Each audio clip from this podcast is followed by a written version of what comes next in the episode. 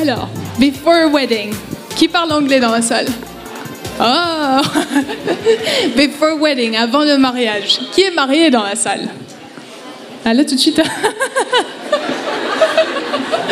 oh c'est chaud C'est pas grave, ça va parler à tout le monde.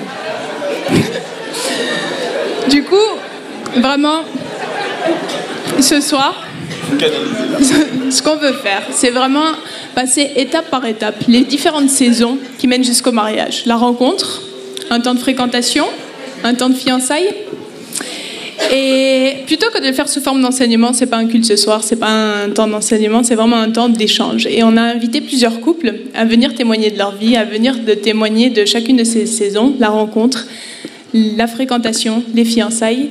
Et on va les accueillir un à un. Mais avant de les accueillir, j'aimerais quand même vous interpeller à quelque chose. C'est pas facile parce qu'ils vont s'ouvrir à vous sur. On, on l'appelle soirée sans tabou. Donc ça veut dire que vous allez voir, vous allez avoir l'occasion, on y reviendra, de leur poser des questions. Ils vont s'ouvrir sur des choses très profondes, ils vont s'ouvrir sur les luttes qu'ils ont eues, sur les questionnements qu'ils ont eus. C'est pas facile de se livrer comme ça à vous, ils vous connaissent pas forcément. Et je voudrais que ce soir vraiment on les encourage on les remercie de, de l'audace dont ils vont faire preuve, de la générosité de, de leur témoignage. Et donc on va avoir, j'ai dit un temps de rencontre. Donc j'ai appelé le premier couple, c'est Isabelle et Samuel. Si on peut les applaudir.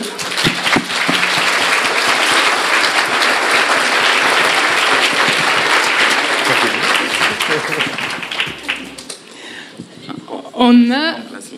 Allez-y, asseyez-vous. Je vous débarrasse de mes affaires. On a, pour le temps de, euh, la fréquentation, Fanja et Andy. Et je ne sais pas si vous les connaissez, mais c'est. C'est nos passeurs, euh, stagiaires. Bonjour Fanja, bonjour Andy. Et enfin, le temps de- des fiançailles, on aura Williamy et Benjamin.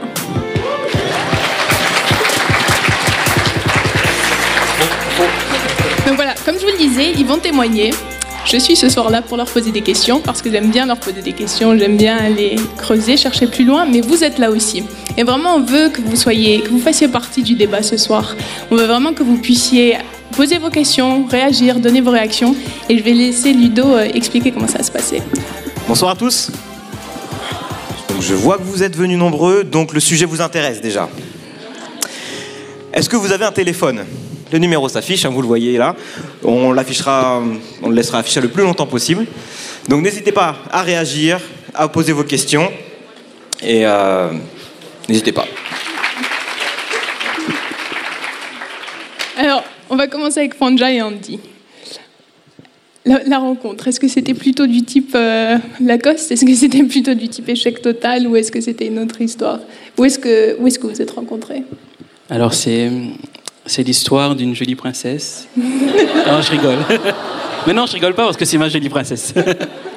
Alors on s'est rencontrés euh, à Troyes, la ville de Troyes. Mais on n'était que deux. je précise parce qu'avec Pierre, euh, il avait pensé. Bon, on s'est on s'est rencontrés à l'église de Troyes, à Troyes. Donc, euh, première fois qu'on s'est qu'on s'est vu, c'était euh, purement d'une amitié, sans arrière-pensée. Ouais, ça peut exister. Et euh, donc voilà. Puis, euh, au fur et à mesure qu'on s'est qu'on a creusé sur l'amitié, c'est après que le- les choses sont ont évolué. Quoi. Ont évolué, c'est-à-dire il y a eu un moment où il y a eu un déclic Voilà. ou, ouais. euh, En fait, on on sait pas, on sait, on sait, on sait toujours pas à quel moment euh, il y a eu euh, le basculement entre l'amitié et les sentiments. Ça s'est fait tellement naturellement qu'on peut pas dire que ben voilà, je, je l'ai plus séduit, je l'ai emmené au resto et puis je l'ai choqué avec la- l'addition, etc. Il n'y a rien eu de tout ça. Il n'y a pas eu de de trame ou de ou d'investigation ou de choses, de plans conçus par moi ou par elle. Et ça s'est fait euh, naturellement. D'accord. Et donc, euh, comment dire vous, vous avez senti vos sentiments grandir, j'imagine, l'un pour l'autre? Est-ce qu'il y a eu un moment de déclaration? Il y a eu un moment où vous avez officialisé vos sentiments les uns pour les autres? Ça s'est fait comment? Euh, oui, en fait, c'était un... oui, il y a quand même eu un, un soir où il m'a invité à manger. c'était assez romantique. Et puis euh, là, on a, les sentiments étaient déjà là, Mais euh, voilà, c'était un peu plus euh, officialisé euh, en- envers nous, nous deux en fait. On s'est dit qu'on s'aimait, on s'est dit voilà que, ce qu'on ressentait. Ce que vous ressentiez. Et c'est le moment où vous avez commencé à vous fréquenter? D'abord, on a passé du temps vraiment à savoir euh, la volonté de Dieu par rapport à cette, euh, cette relation, parce que bon, dès le départ, bon, j'ai- on a parlé aussi de nos aspirations. Moi, de mes aspirations où je voulais servir Dieu. Et euh, bon, il fallait faire un bon choix pour elle, pour moi, et qu'on puisse pas se, se, se faire mal parce que euh, on s'est trop avancé et que c'était pas la volonté de Dieu. D'accord. Donc en fait, dans, dans- vous étiez en train de découvrir vos sentiments les uns pour les autres, l'un pour l'autre. c'est le coup du à trois, ça, ça m'a perturbé. À trois, oui. L'un pour l'autre. Et euh, vous avez inclus Dieu dans cette recherche. En fait, Oui, vous avez oui. commencé à vous demander est-ce que c'est, est-ce que Dieu nous met ensemble? Oui, c'était très important parce que on ne voulait pas d'un- d'une relation euh, juste pour dire on, on est en couple parce qu'on avait besoin d'être en couple. Hmm. C'était vraiment rechercher la volonté de Dieu. On ne voulait pas jouer avec nos sentiments. Est-ce que vous avez eu cette réponse du coup? Comment vous l'avez eu? Oui, oui, on, on a, on a eu euh, chacun euh, des convictions de Dieu. D'accord. Et Oui, moi je, je peux juste dire que hum, j'ai eu cette paix comme quoi je, je rentrais dans les plans de Dieu et c'est une conviction qui s'explique pas aussi. Donc, euh, après, c'est voilà, c'est plus tard dans, dans la fréquentation que j'ai eu des, des signes, des, que Dieu a confirmé les choses. D'accord, mais pour commencer à fréquenter Andy, il n'y a pas eu de est-ce que c'est lui, est-ce que c'est pas lui, c'est juste, tu as été avec ce qu'il y avait sur le cœur? Oui, oui, voilà. Je me suis laissé guider par Dieu. Ouais. Ok. Andy, c'est la même chose? Oui, après, on a fait aussi des expériences avec Dieu. On a fait un peu comme euh, Gédéon avec la toison. On a vraiment ciblé nos prières. On dit Seigneur, ben euh, voilà, montre-nous euh, par rapport à tel tel point si c'est ta volonté. Et quand il nous répondait, on faisait encore une prière pour que le Seigneur puisse encore confirmer les choses. Et c'était vraiment pas du, hasard. Quoi. On voulait pas rentrer dedans et se dire oui, parce qu'on a les sentiments, on y va, on fonce. Quoi. Donc vous êtes rentré dans cette relation avec déjà une conviction que vous étiez en train de marcher selon, euh, selon ce que Dieu vous dirigeait, selon comment fait. il vous dirigeait. Ok. On va y revenir parce qu'on va beaucoup, beaucoup plus creuser. Mais euh, ce, ce soir, on va creuser un aspect en particulier de la relation. Je vais déjà passer au couple suivant, mais vous inquiétez pas, vous en entendrez plus. Donc on a Benjamin et William, que vous ne connaissez peut-être pas, qui nous ont rejoints depuis presque un an maintenant, c'est ça? Oui, c'est ça. Donc vous, votre rencontre. Euh, notre rencontre, euh, la première fois qu'on s'est vu, c'était un nouvel an. Euh, on s'est rencontrés au nouvel an 2013-2014, donc il n'y a pas si longtemps que ça. Et hum, ouais, moi j'y suis allé parce que j'étais dans ma province paumée et j'avais envie de, de vivre autre chose, d'aller autre part.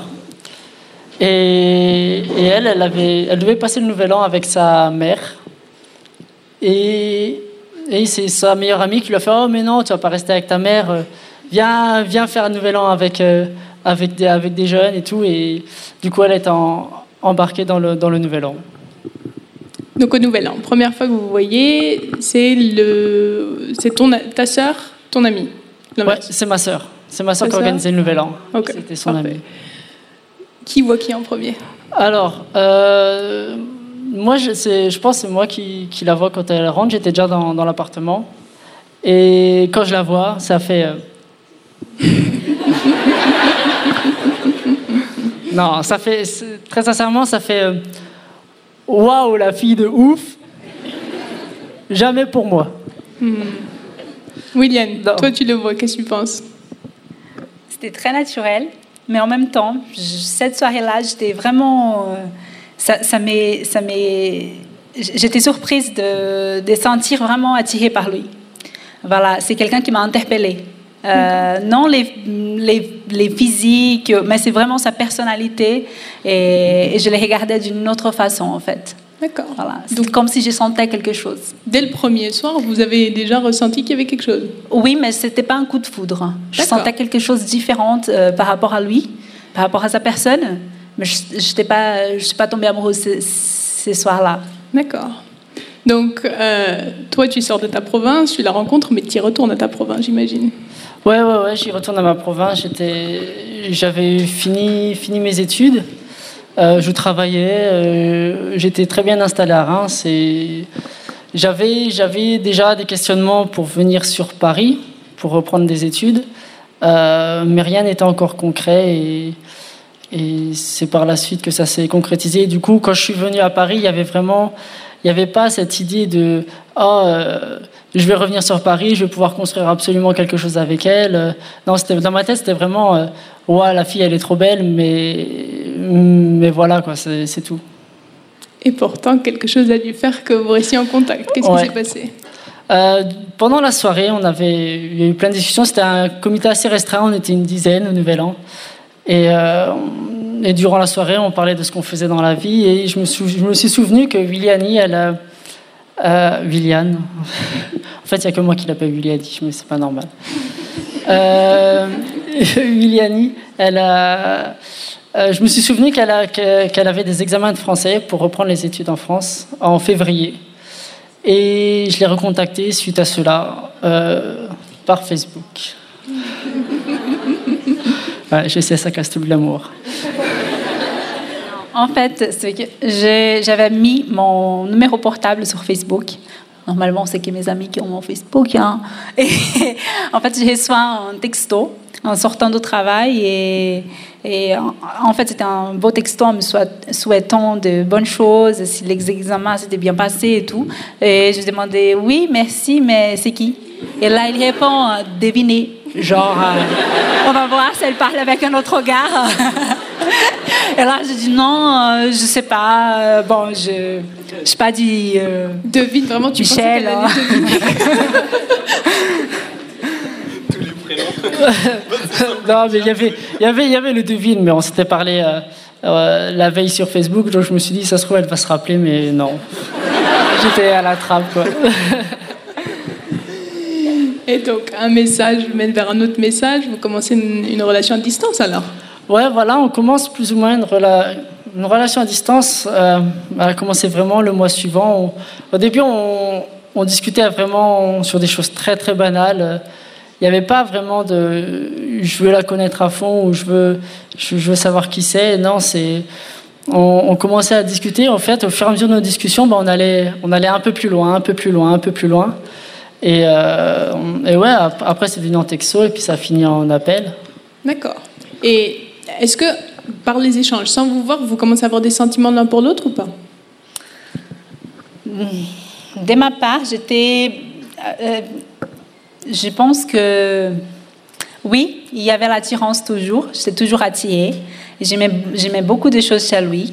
Mais après, comme je dis, j'ai pas eu un coup de foudre. Je n'ai pas idéalisé la personne de Benjamin. En fait, quand j'étais jeune, une phrase de mon pasteur m'a beaucoup interpellée à l'église. C'est que mon pasteur, il avait parlé aux jeunes filles sur le mariage. Il a dit cherchez vraiment un homme de Dieu qui vous aime plus que tout. Si vous vous mariez avec un homme qui vous aime plus que tout et qui est un bosseur et un homme de Dieu, vous avez tout. Vous, vous serez heureuse. On n'a pas besoin de titres, on n'a pas besoin d'argent, on a besoin d'une personne engagée, une personne qui t'aime au-dessous de tout. Et en fait, ça m'a beaucoup percuté. Et une autre chose aussi que ma mère me disait toujours, c'est que tu peux peut-être ne pas savoir ce que tu veux, mais ce que tu ne veux pas, tu es obligé de le savoir. Et je voyais en Benjamin vraiment les qualités que je voulais euh, pour construire quelque chose. Après, je n'étais pas follement amoureuse, mais c'était quelqu'un qui m'attirait par son engagement avec Dieu, par sa pureté, et, et voilà, il avait un cœur extraordinaire. Et de plus en plus, euh, voilà, j'ai commencé à avoir des sentiments, mais c'était naturel. C'était pas rien du tout. euh, wow. Pas non. Est-ce qu'il y a eu la même démarche que ce qu'Andy et Fanja nous partageaient, cette recherche de la volonté de Dieu? Est-ce que vous l'avez vu comme ça, votre relation? Ouais, il y a, vraiment une recherche. Bah, à force de discuter, des, des sentiments sont, ont grandi naturellement, j'ai envie de dire, parce que voilà, plus tu discutes avec une personne, plus tu, vas en profondeur avec la personne, euh, plus, tu es attiré par la personne aussi. Euh, mais il y a eu un moment où, euh, où voilà, il- est-ce que est-ce que c'est le plan de Dieu vraiment pour ma vie? Est-ce que est-ce que vraiment euh, le Seigneur veut que j'aille vraiment plus loin avec avec elle ou pas? Et euh, et pour ma part, ça. Il faut savoir qu'on s'était pas encore revus. On a vraiment que discuté à distance, quoi. Et, et, dans mon église, il y avait une semaine de jeûne et prière. Et je, je, me permets de t'interrompre. Ouais, c'est quoi la démarche du jeûne et prière? Qu'est-ce que, pour ceux qui connaissent peut-être pas, c'est quoi le jeûne et prière? C'est un, c'est un, un, temps mis à part pour Dieu où euh, où, on se, où on se prive de, ça peut être d'aliments ou de quelque chose, euh, on se prive de quelque chose vraiment pour rechercher la face de Dieu et, et savoir euh, la volonté de Dieu dans, dans, notre vie ou dans des situations selon pourquoi on focalise notre, notre jeûne. Quoi. D'accord. Donc toi, j'imagine, tu te focalises sur euh, la nouvelle femme que tu viens de rencontrer. Ouais, voilà, tout à fait. Du coup, du coup, il y avait ce jeûne et prière dans mon église et j'avais déjà décidé de le faire. Et du coup, j'avais, ma liste de pourquoi, pourquoi jeûner durant, durant ma semaine. Et, et il y avait, il y avait écrit. Et du coup, la veille de mon jeûne et prière, quand, quand j'étais au téléphone avec Juliani, euh, je lui dis, euh, je dis, ben voilà, la semaine prochaine, il y a un jeûne et prière dans mon église. Euh, j'ai envie de savoir comment prier sur nous. J'ai envie de savoir euh, qu'est-ce que toi tu penses de nous? Et elle m'a répondu euh, Écoute, Benjamin, j'ai pas envie de rigoler avec ces choses-là. J'ai fait. Dans ma tête, ça fait Ok, d'accord, bon, bah, c'est clair. Et, euh, et, le jeûne a commencé. Et, et le Seigneur, dès le premier jour, sur ce point-là, le Seigneur, il m'a dit Mais écoute, Benjamin, pourquoi tu réfléchis? Pourquoi tu essayes de, de, par quelconque moyen, euh, essayer de trouver ce qui va pas euh, elle est là, elle est pour toi, vas-y, fonce. Et le soir même, quand, quand je l'ai rappelé, que je l'ai eu au téléphone, je lui ai dit je t'aime. Wow Donc, vous n'étiez pas encore revu On s'était pas encore revu. Donc en fait, vous étiez vu une fois et tu avais déjà cette conviction, c'est la femme de ma vie. Ouais, ah ouais. ouais, ouais, on s'était vu qu'une fois et c'est ouais, ouais c'est fou comment comment ça s'est fait. Ouais parce qu'on ne s'est pas revu. C'est vraiment des choses, euh, c'est des, des, sentiments qui sont nés de discussions qu'on avait, de comment on voyait la vie ensemble, de, de nos visions personnelles, et, tout se rejoignait. Et, et c'est comme ça que les sentiments sont grandis, et au final, on ne s'est pas revu entre les deux. Ouais. Et Williani, toi, tu as quelqu'un qui te partage son amour comme ça? Est-ce que ça t'a surprise Tu as, réussi à le comprendre ou qu'est-ce que ça en fait, fait? En même temps que ça m'a surpris, j'ai répondu Je t'aime aussi. Parce que c'est vrai que normalement, on dit, on, dit je t'aime beaucoup de temps après, même après se mettre ensemble. Mais Benjamin, il avait cette pureté, cette, euh, il était naturel et, j'aime beaucoup ça. Et il était vrai. Et après, voilà, là, quand il, il m'a appelé, on a discuté sur ça, on avait de plus en plus de l'assurance de notre cœur.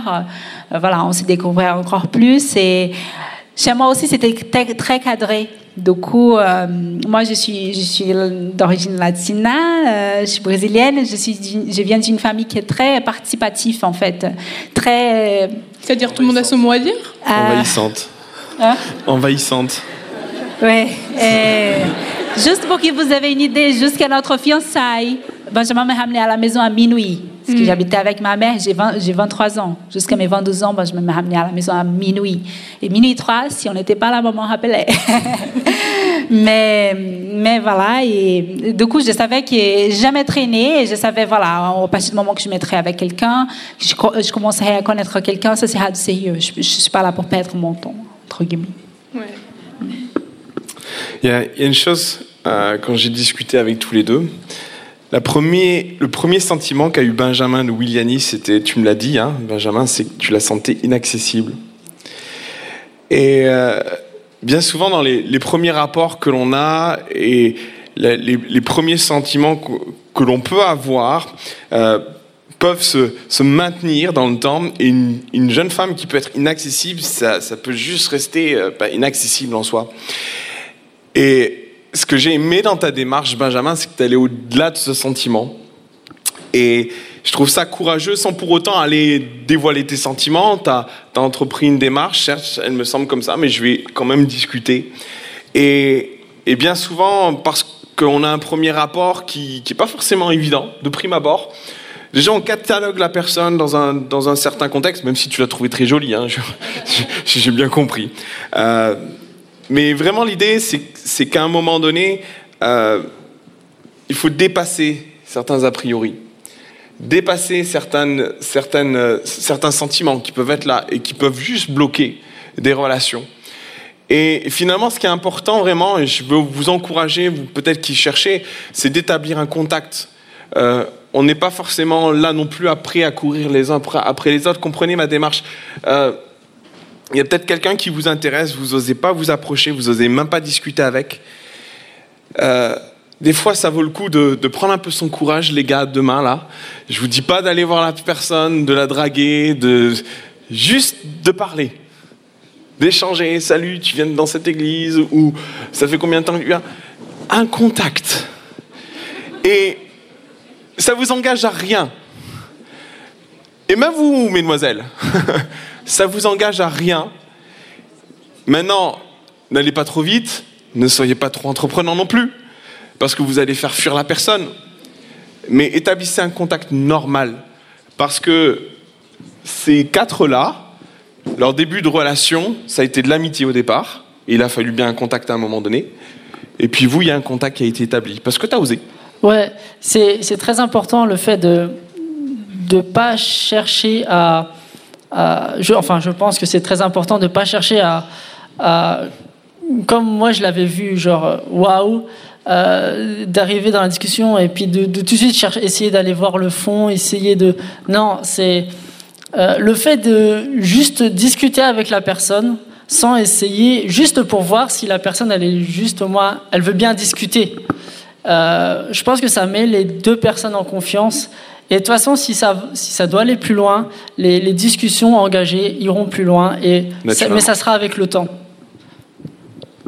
Merci pour vous situer, c'est eux qui sont dans le siège de la rencontre parce qu'on va vraiment aller euh, creuser de la rencontre, ce temps de se rencontrer, le déclic qui vous a fait mettre en fréquentation parce que vous, ça a été quelque chose de. un cheminement plus long, un cheminement qui a qui n'a pas été aussi naturel peut-être et avec plus de questionnements. Alors, euh, pour le coup, vous connaissez depuis longtemps, très longtemps. C'était même un peu euh, plus ton petit frère au début, toi. Oui, en fait, je suis arrivée en 2002 à Montpellier. Et euh, donc Samuel était à Montpellier et euh, moi j'étais mis pour mes études et lui il était euh, mineur encore. Donc voilà. Et j'étais très amie avec son frère. C'était mon meilleur ami. Donc voilà, on avait un groupe d'amis et vous avez une différence d'âge. On avait une différence d'âge, on a 4 ans d'écart. Donc ce qui fait qu'à cette époque-là, on se côtoyait pas vraiment. Je, juste, il m'aidait en économie euh, à, me, à, me, filer des bouquins, mais c'était tout, quoi. C'était juste euh, le petit frère de mon meilleur ami. Donc, euh, il n'est même pas, même pas jamais considéré. C'est ton petit frère. Mm. Qu'est-ce qui fait du coup que la relation change, que vous commencez à avoir un autre rapport? Bon, bah, pendant de nombreuses années, puisque c'était il y a 13 ans, on a gardé un contact assez distant, périodique. Et euh, dans nos vies, puisqu'on avait quand même du coup des, amis en commun, des, choses communes dans nos histoires, euh, un jour il y a un, drame personnel et, commun qui nous est arrivé. Du coup, en fait, on a perdu un ami en commun qui est mort assez jeune. Et euh, à l'issue de, l'enterrement et tout ça, on a eu le désir de partager un peu sur l'après, sur voilà comment on gère une telle situation. Et euh, j'ai essayé de réserver un rendez-vous téléphonique avec Isabelle et euh, ça a été difficile, ça a mis plusieurs semaines, parce qu'elle très occupée. Euh, elle, a annulé tous les, tous les trois jours, vraiment finalement je peux pas. Et, et, et, finalement on a, on a, parlé, et puis on a, on a parlé quatre heures au téléphone, ce qui dans mon contexte personnel est assez exceptionnel. je pense que ces 4 heures, c'était le total de mes communications depuis ma naissance. et, et du coup, euh, ben, on a beaucoup partagé. Et, euh, et, quand on a raccroché, de mon côté, je me suis dit, il y a eu comme un.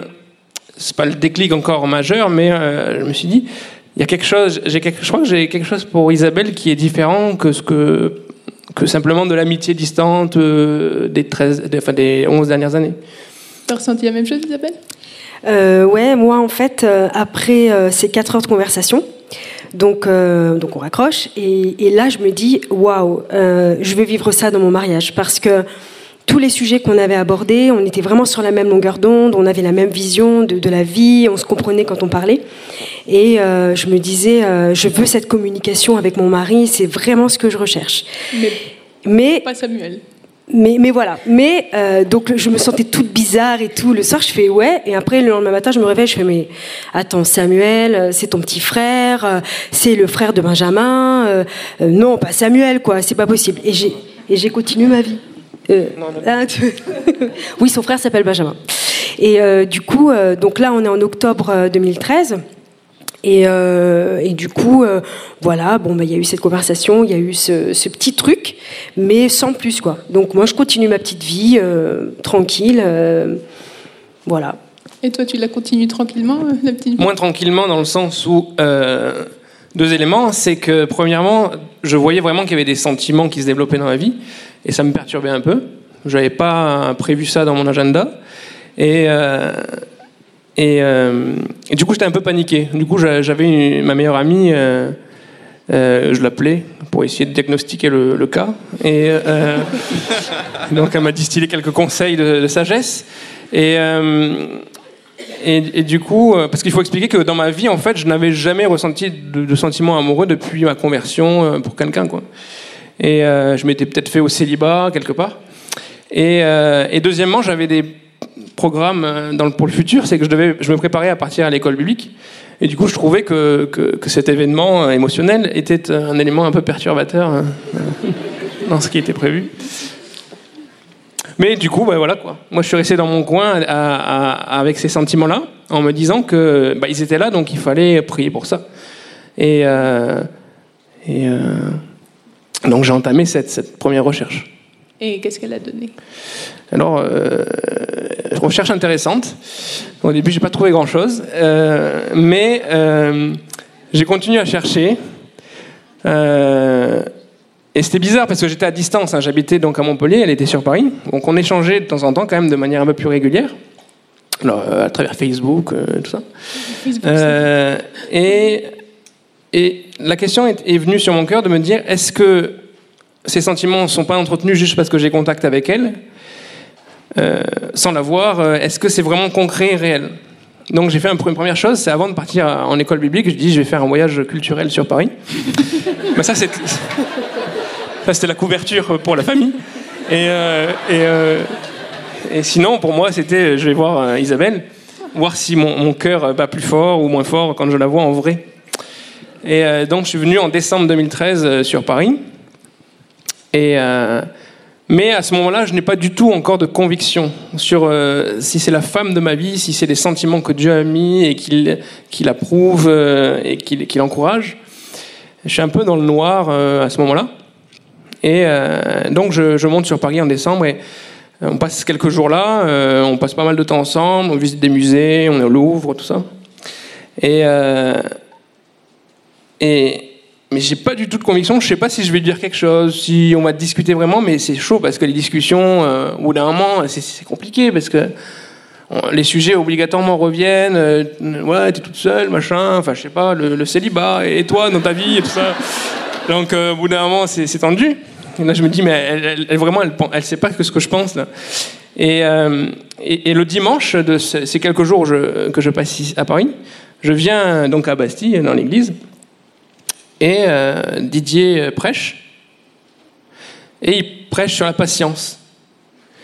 Et je ne sais pas pourquoi, enfin si, je sais un peu pourquoi, mais ce- ce- cette prédication m'a vraiment frappé, et en particulier un point où il, il explique que la patience est un choix, est un choix spirituel, n'est pas juste un- une retraite euh, parce qu'on a manque de courage, mais un choix spirituel. Parce que parfois, dans le domaine sentimental, on peut croire que il est absolument indispensable d'exprimer ce qu'on ressent, mais des fois, ce n'est pas le temps parce que le moment n'est pas venu pour les deux de, de parler de ces choses-là. Et euh, et je sais pas, à ce moment-là où il dit ça, je réalise que pour moi, c'est vraiment le cas. Il va falloir que je sois patient parce que Isabelle n'est pas du tout prêtre. Isabelle, Prête, Enfin, prêtre, euh, c'est autre chose, mais euh, Non. prête à- à- Ni prêtre, ni prêtre. Tu confirmes? T'étais pas prête Non, j'étais pas du tout prête. Si, euh, si ce week-end-là, il m'avait déclaré sa flamme, j'aurais dit écoute, tu n'es qu'un ami, euh, au revoir, quoi. C'est c'est sûr que je l'aurais dit ça. Mais euh, l'avantage de ce week-end, c'est que à la fin de ce week-end, donc, il y a quelque chose de différent euh, qui a commencé en fait en moi. Euh, Samuel, je l'ai revu dans ma vie, j'avais euh, 32 ans, donc euh, célibataire euh, depuis tant d'années, donc euh, ayant eu l'occasion tant de fois d'avoir euh, des rencontres avec des garçons, mais là, il y avait vraiment quelque chose de différent. Et c'était pas du tout euh, physique ou quoi, mais je peux pas expliquer en fait. Et non mais non mais non chérie, t'es beau. non. Non mais c'était pas c'était Sa- pas une Samuel, question. ma femme m'a dit pareil. Donc, Euh, en fait, c'était pas euh, c'était plus que ça en fait. C'est ça que je veux dire, c'était plus que ça. Donc tu commences à être interpellé. sur Ouais, les- voilà, c'est ça. J'étais interpellée et en priant, parce que voilà, je, je sentais quelque chose de différent. Donc en priant, euh, Dieu me dit clairement, en fait, laisse la porte ouverte. Laisse la porte ouverte. Donc il Et- te dit pas c'est Sam. non, il me dit pas c'est ça, mais il dit laisse la porte ouverte. Hmm. Et donc du coup, à partir de ce moment-là, parce que moi en fait j'étais quelqu'un d'assez radical, c'est-à-dire que si un garçon venait me voir qui me plaisait pas, c'était ciao. Hmm. C'était vraiment, je laissais pas d'espoir, rien du tout. hein, ça. euh. Donc euh, et là, et là sur ce coup-là, euh, j'étais un peu méchante.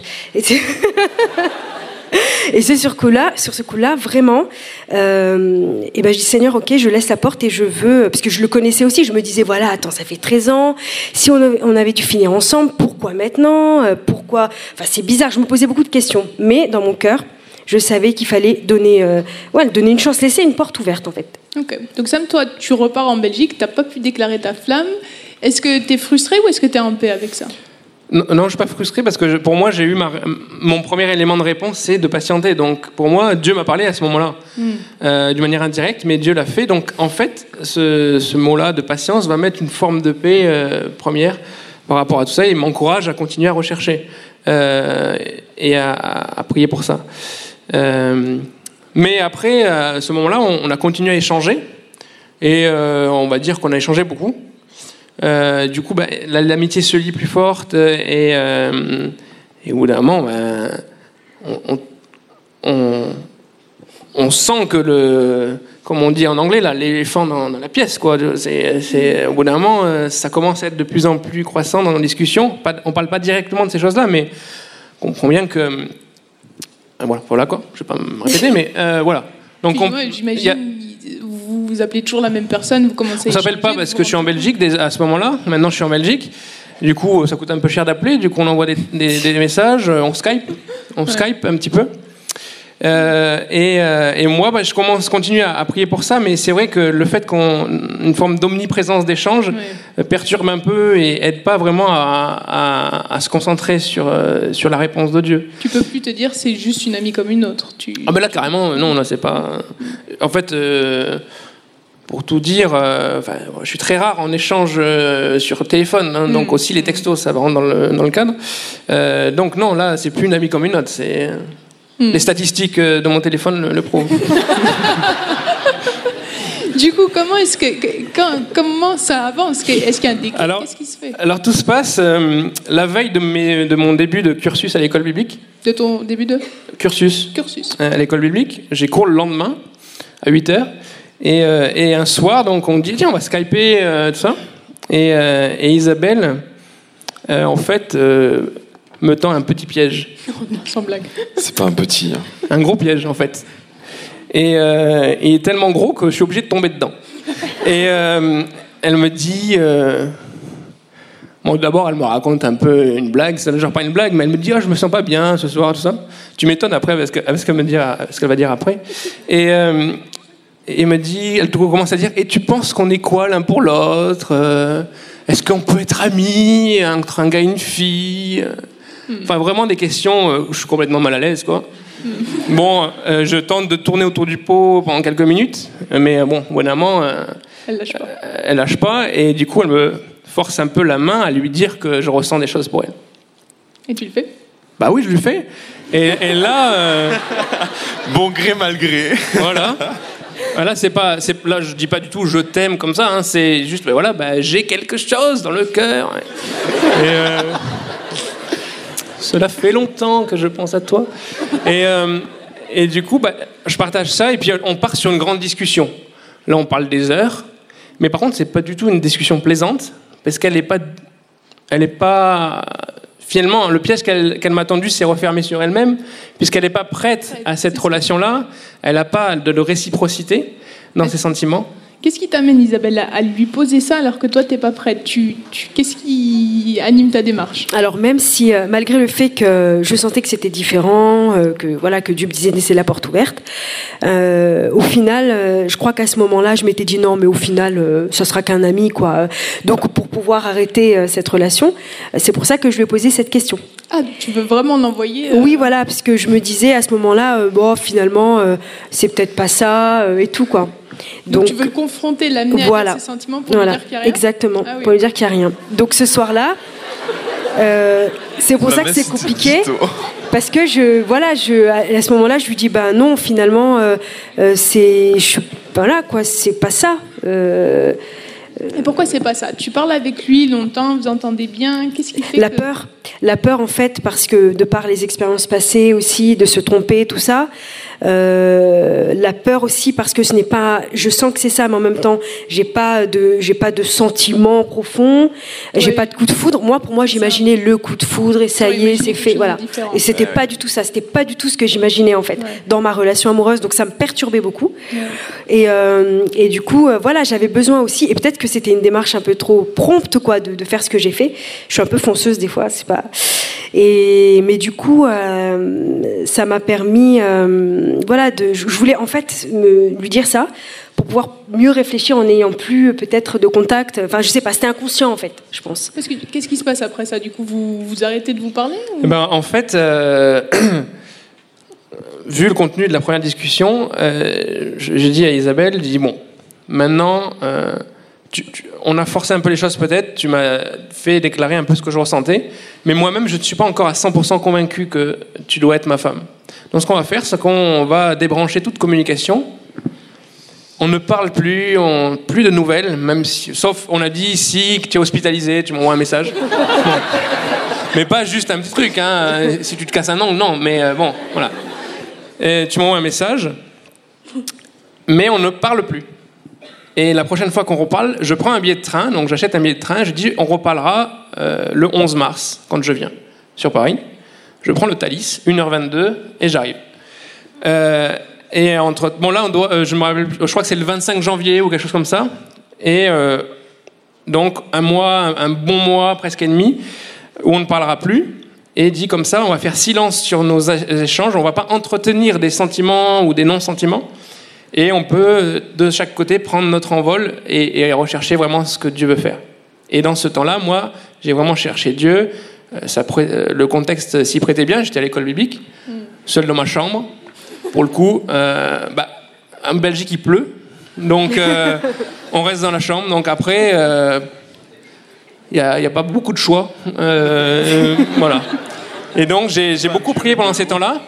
Et là, vraiment, Dieu a mis la conviction que Isa serait ma femme. Et là, c'était pas entretenu par le fait que je la vois régulièrement.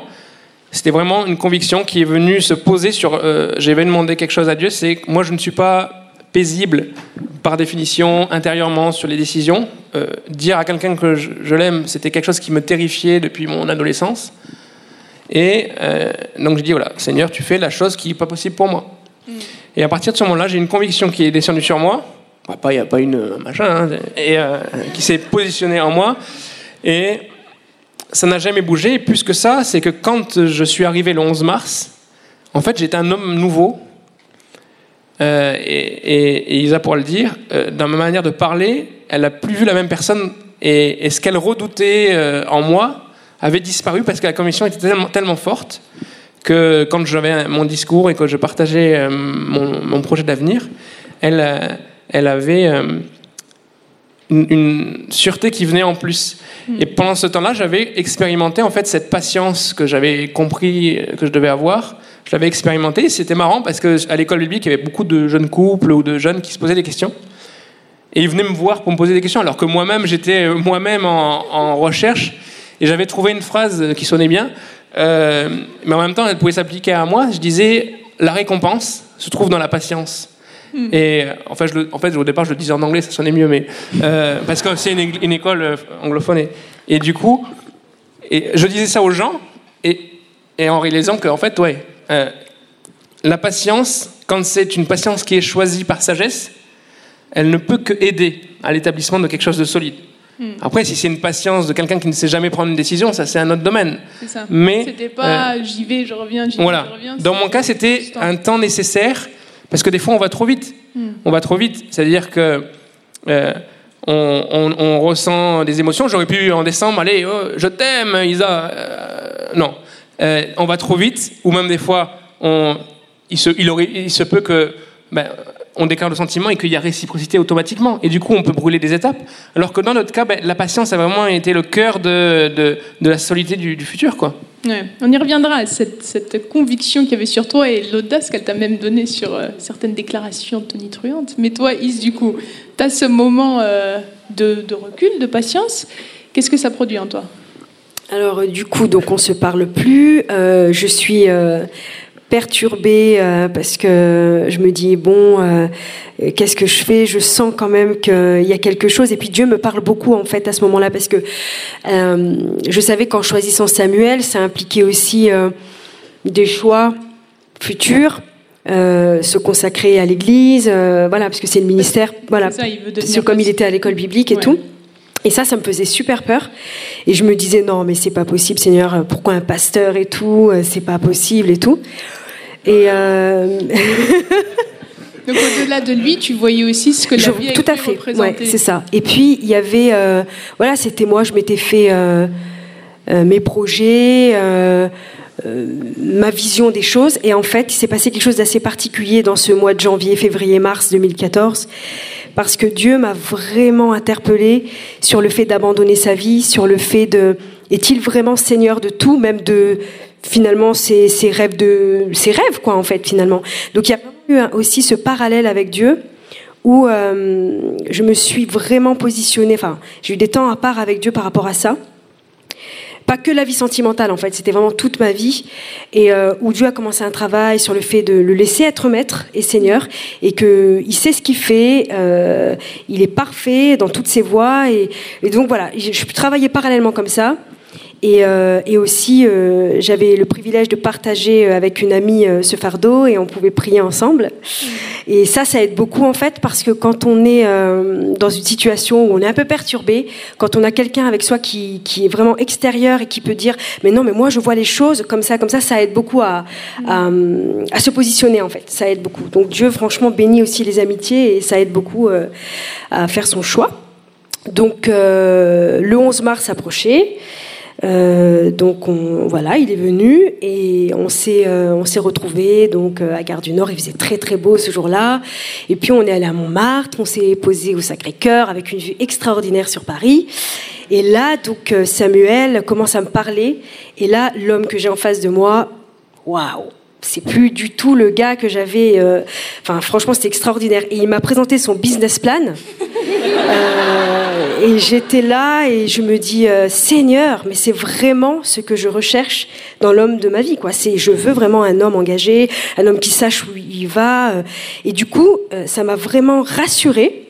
Et de là, il y a eu un déclic. Et le déclic est parti de là, en fait, où là, je me suis dit Seigneur, je crois vraiment qu'il y a quelque chose que c'est vraiment ça. Donc je me laisse porter, je me pose pas 100 000 questions. Donc il y a eu un cheminement en fait. Donc ça n'a toujours pas été le coup de foudre, mais au fur et à mesure du temps, j'ai vraiment euh, voilà laissé les choses se faire, euh, euh, voilà au fur et à mesure. Donc toi, Sam, tu vois Is, tu discernes qu'elle a ses luttes intérieures Ouais, oui, oui, complètement. Euh, complètement. Après, Isabelle, c'est quand même quelqu'un qui, hum, qui exprime ce qu'elle ressent. Et euh, ça, te, donc, ça te blesse, toi, ou comment tu le ben non, parce que là, j'ai ma conviction. Donc, euh, ce jour-là, là, sur les marches euh, de Montmartre, euh, je crois que plus rien ne peut me perturber, en fait. Ah oui. Et, et tout au long de nos discussions, en plus, il y a comme des marqueurs qui, qui sont des feux verts pour moi, alors que tout est, en fait, techniquement, tout est au feu rouge pour l'instant. Mais moi, je, je- je suis un peu daltonien sur le, sur la sur le moment. Je, je ne vois pas le rouge, je vois le vert. Et, et, et- et vraiment, en fait, euh, ça, ça- presque ce qui serait opposition m'encourage. Parce que comme j'ai une conviction qui est plutôt vers, euh, se projeter vers le futur, en fait, le présent ne me perturbe pas. Et je vois son manque d'assurance. Elle, elle, rêvait du coup de foudre, elle rêvait d'un homme grand, et bon, grand ça va, mais euh, musclé. Ça, par contre, ça va moins bien. Et euh, elle avait plein de rêves comme ça qu'elle exprimait facilement. Mm. Et, euh, et, sur les marches, je vais lui dire une phrase en fait assez euh, clé dans no, notre vie, puisqu'on en parle souvent. Et je lui dis, mais Isa, tu as 32 ans désormais. Euh, là, pour le coup, dans notre histoire, il n'y aura pas de coup de foudre, hein, tu peux, l'attendre, mais là, pour le coup, le ciel est bleu. Et, euh, et en fait, je lui dis, parce que je, sens qu'elle elle avait des rêves, elle avait des rêves.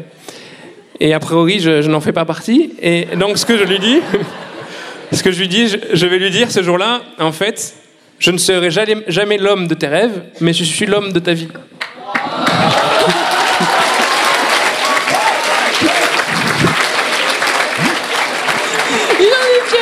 Ça, ça c'est un don spirituel, mon frère. Ça s'appelle une, une, parole de sagesse. Vraiment.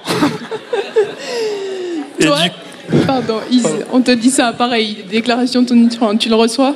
Ah oui, non, mais ce jour-là, il m'a conquise. Hein. Ce jour-là, euh, il y a vraiment. Euh... Moi, en fait, ce dont j'avais besoin, et je pense que toutes les, jeunes femmes et les femmes sont, sont comme ça, on a besoin d'être rassurées par la personne qu'on a en face de soi. On veut pas quelqu'un qui un jour oui, un jour non. Euh, voilà. Et puis, euh, moi, ce que je voudrais vraiment aussi dire ce soir, c'est que ce qui était important pour moi, c'est d'avoir quelqu'un qui m'aimait, euh, euh, qui était en face de moi et j'étais la seule. J'étais la seule, il n'y en avait pas d'autres. Parce que, ben oui, on est dans un milieu chrétien, c'est vrai, mais parfois, il peut arriver que, bon, un garçon regarde deux filles en même temps ou trois. Euh, et du coup, je l'avais déjà vécu, ce truc-là, et ça, ça brise un cœur, ça, ça nous fait perdre confiance en soi. Et moi, j'avais vraiment demandé au Seigneur, moi, je veux que mon, mon, futur mari, quand il vient vers moi, il ne regarde que moi, il ne voit que moi. Bon, c'est un peu égoïste, hein, je reconnais, mais euh, je pense que pour une femme, voilà, vous êtes toutes d'accord avec moi, mesdames, voilà.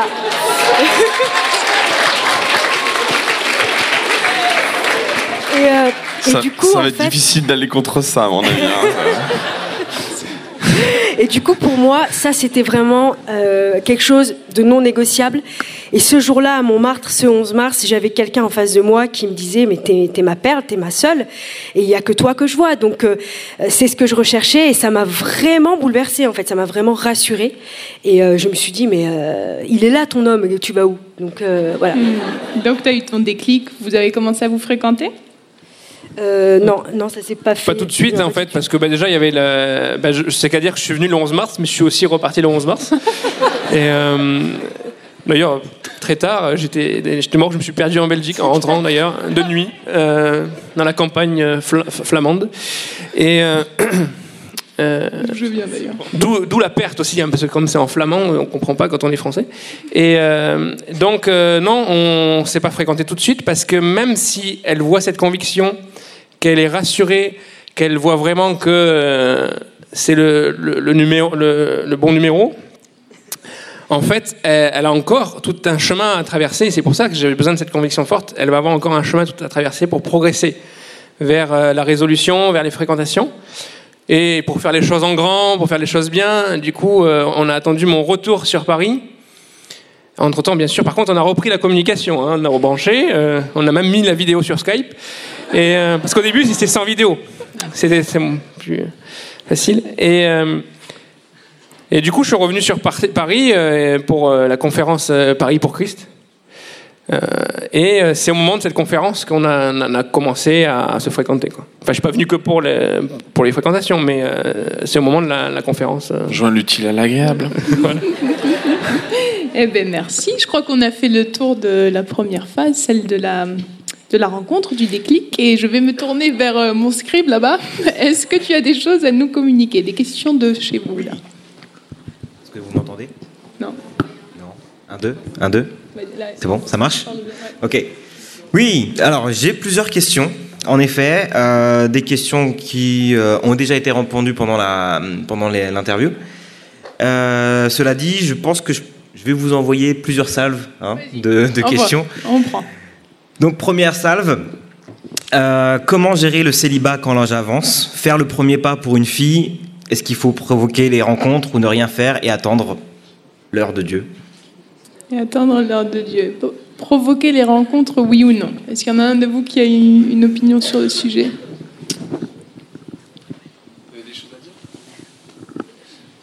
Et, et, euh, c'était intéressant en tant que fille aussi. Je pense que c'est une question qui revient souvent parce que là, on a quand même.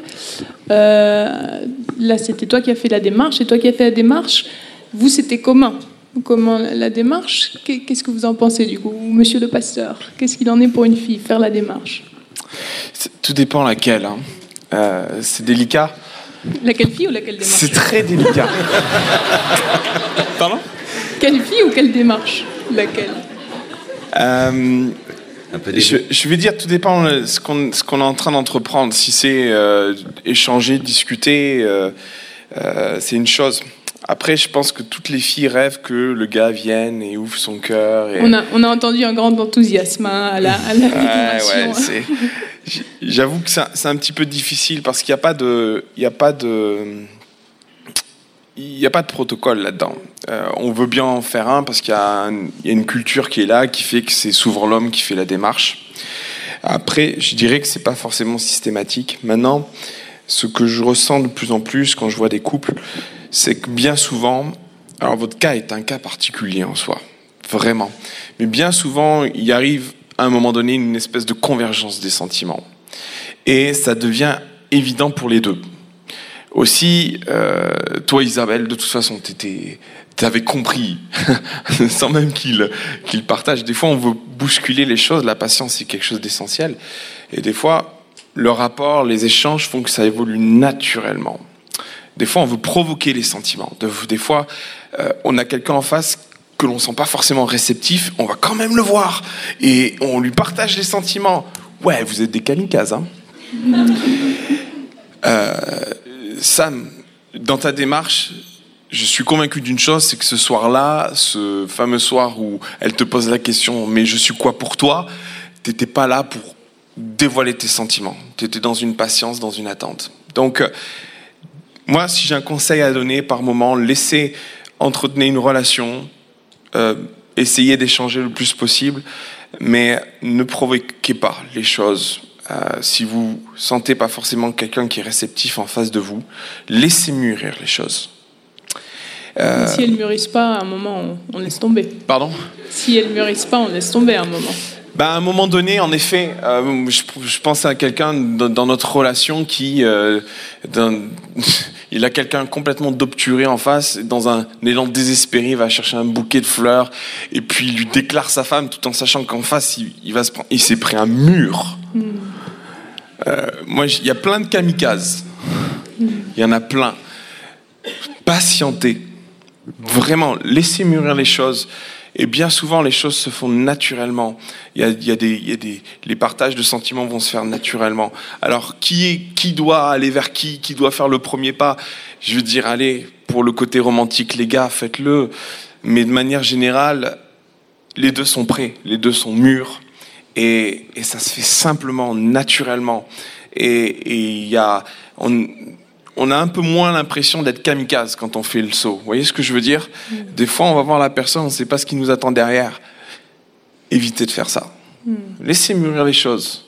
Laissez le Saint-Esprit aussi vous parler. Laissez le Saint-Esprit vous montrer les choses. Et peut-être aussi, je pense, parfois, si. euh, c'est- je sais pas, c'est ma vision personnelle, mais parfois, peut-être dans la démarche de vouloir aller se rassurer, faire la démarche, peut-être que c'est déjà un signe qu'il y a un problème. S'il y a ce besoin de, de, vérifier les sentiments, c'est peut-être qu'ils ne sont pas là et que c'est peut-être le type. euh, de personnes qui voient plusieurs choses en même temps. Je pense qu'on le, ce qu'on a entendu ce soir, quand même, c'est peut-être pas exactement au même rythme, il faut s'ajuster, mais sur des longues périodes, il y a une convergence. Et parfois, dans cette volonté d'aller se rassurer, quelque part, c'est déjà qu'on sent qu'on perd la relation et que, et que c'est pas la récipro- réciproque en, en face. Après, il y a un point commun à tous, c'est cette volonté de chercher la volonté de Dieu avant de se fréquenter. Ouais. On, a là, beaucoup, je on a vais- beaucoup entendu hein, dans les témoignages, je priais, je cherchais Dieu. Et c'est vraiment quelque chose d'essentiel aussi. Euh, les sentiments, et ils l'ont fait, ils ont mis un coup de break dans leur relation. C'est courageux et c'est c'est fort. Ça, ça, ça appelle une maîtrise des sentiments. Parce que quand on, on sait qu'il y a des sentiments qui sont partagés ou qu'il y a. euh, mettre un coup de frein là, juste parce qu'on a besoin de Seigneur, on a besoin d'avoir ta direction, c'est bien souvent l'une des meilleures choses à faire. Parce que, comme tu l'as dit, Andy, euh, si on n'a pas de direction de la part de Dieu, ben on fait quoi? On a des sentiments.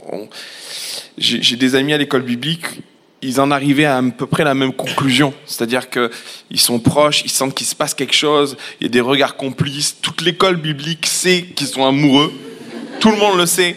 Seulement, eux ne se le disent pas, ils comprennent, ils lisent entre les lignes, ils cherchent la volonté de Dieu. Résultat de ça, pas de réponse, et même c'est plutôt négatif. Ils ne vont jamais finir ensemble. Ouais, ça arrive. Imaginez la chose inverse. Ils sentent qu'ils ont des sentiments, ils décident de flirter ensemble. Déjà, ça allait poser des problèmes dans leur formation parce que euh, la sérénité dont on a besoin pour prendre des décisions spirituelles, pour prendre des orientations spirituelles, elle est entamée. Euh, comment, lorsqu'on commence à, excusez-moi, on va employer les mots flirter, quand on commence à, à, mettre la chair dans, la relation, parce que on est tous charnels, mais comprenez comment on peut être encore euh, attentif, comment on peut être encore objectif quand Dieu nous parle, quand Dieu est en train de nous interpeller, quand il y a plusieurs facteurs. Il y a déjà les sentiments, mais après il y a, une dépendance affective qui commence à se mettre en place. Et ça devient extrêmement compliqué de- d'entendre la voix de Dieu. Donc, si souvent on a des couples qui se mettent ensemble sans avoir forcément une direction divine, et puis quand ça commence à barder, il y en a certains qui vont se mettre Oh Seigneur, eh, on va chercher ta volonté. Ouais. Des fois, c'est un peu tard. Je, je viens de voir qu'on on- on est un peu en retard. On est un petit peu en retard. ouais. On va avancer. Donc, euh, les prochaines questions vont, vont mériter une réponse courte, s'il vous plaît. Alors, même si c'est pas évident, hein, on est d'accord. Comment reconnaître un signe de Dieu et pas de nous-mêmes, ne pas se tromper Et dans le même type, est-ce que la peur peut nous faire passer à côté? Je pense que tu as un peu déjà commencé à, répondre à la question, mais euh, est-ce qu'on a d'autres. euh, dans- dans vos- chacun de vous, vous- bon, on, a, on a eu des exemples très précis, mais vous, vous avez aussi parlé de ces temps où vous avez posé des toisons devant le Seigneur. Et comment vous avez vécu cette démarche? Ben, en, en fait, euh, je pense qu'il faut. Des fois, on on n'ose pas demander à Dieu et d'aller plus loin encore avec Dieu dans, notre demande. On se dit, euh, oui, est-ce que des fois on fait des signes un peu au, hasard. Seigneur, s'il pleut demain, ça veut dire que c'est elle. S'il fait beau. euh, ou le contraire, etc. C'est pas forcément ça que Dieu attend de nous. Dieu attend vraiment des précisions dans notre cœur. Et ce que disait euh, Isabelle, elle disait, elle avait des attentes. Elle avait vraiment des, euh, une recherche personnelle. Et peut-être faut oser dire à Dieu, ben, Seigneur, moi, ce qui correspond, tu sais ce qui correspond à moi, tu, tu vois mes attentes. Et je veux vraiment que cette personne-là, elle, elle, trans, elle- pas elle transpire, mais elle, elle transparaisse cela, que je vois ça en, en elle, quoi, que, que je sois sûr. Et des fois, peut-être vous allez dire, mais ouais, Seigneur, d'accord, tu m'as répondu, mais je vais encore être sûr. Et des fois, le Seigneur n'est pas frustré parce qu'il il- il veut vraiment que vous soyez au clair avec, avec euh, sa volonté. Et il vaut mieux être au clair avec sa volonté que d'être à demi au clair. Quoi. Après, ça peut nous, nous fausser dans notre comportement. Mouliane Après, euh, une chose que je faisais souvent, euh, bah, déjà, je ne traînais pas avec des garçons. Je n'ai jamais traîné parce que je n'avais pas l'occasion. Et je pense des fois, il y a beaucoup de filles qui se posent cette question hein, comment la personne qui est pour moi va me retrouver si j'ai jamais d'occasion de traîner avec les garçons, je ne sors pas, je n'ai pas une vie sociale très forte. Dieu, il fait les choses. Moi, quand j'étais, j'étais célibataire, je priais toujours au Seigneur. Je disais, Seigneur, ne me laisse pas me tromper. Et Dieu, il écoute cette prière. Parce que Dieu, il est le plus intéressé à notre joie, notre, que notre vie soit bien et soit heureuse. Et je disais toujours, Seigneur, ne me laisse pas me tromper. Parce que je regardais plein de gars qui me regardaient, qui montraient intéressés, mais ils sont jamais arrivés pour parler avec moi. Et je sentais vraiment que Dieu ne permettait pas. Dieu me gardait. Et avec Benjamin, c'était différent.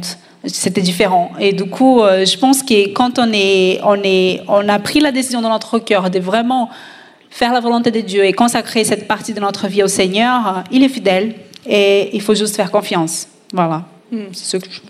Sam Mais dans le domaine de, de discerner la volonté de Dieu ou quel est le signe qui peut confirmer, je pense qu'il faut anticiper. Comme tu le dis, euh, la, la recherche de la conviction de Dieu ne démarre pas le jour où on a des sentiments pour quelqu'un, où on, est, euh, on a un coup de foudre. c'est de développer déjà cette euh, relation avec Dieu de- sur ce sujet du mariage, qui est le sujet le plus important de vos vies, la décision la plus importante. Euh, elle avait fait des, des prières pour Seigneur, ne, laisse pas, ne me laisse pas me tromper. Donc déjà, je suis dans cette recherche-là.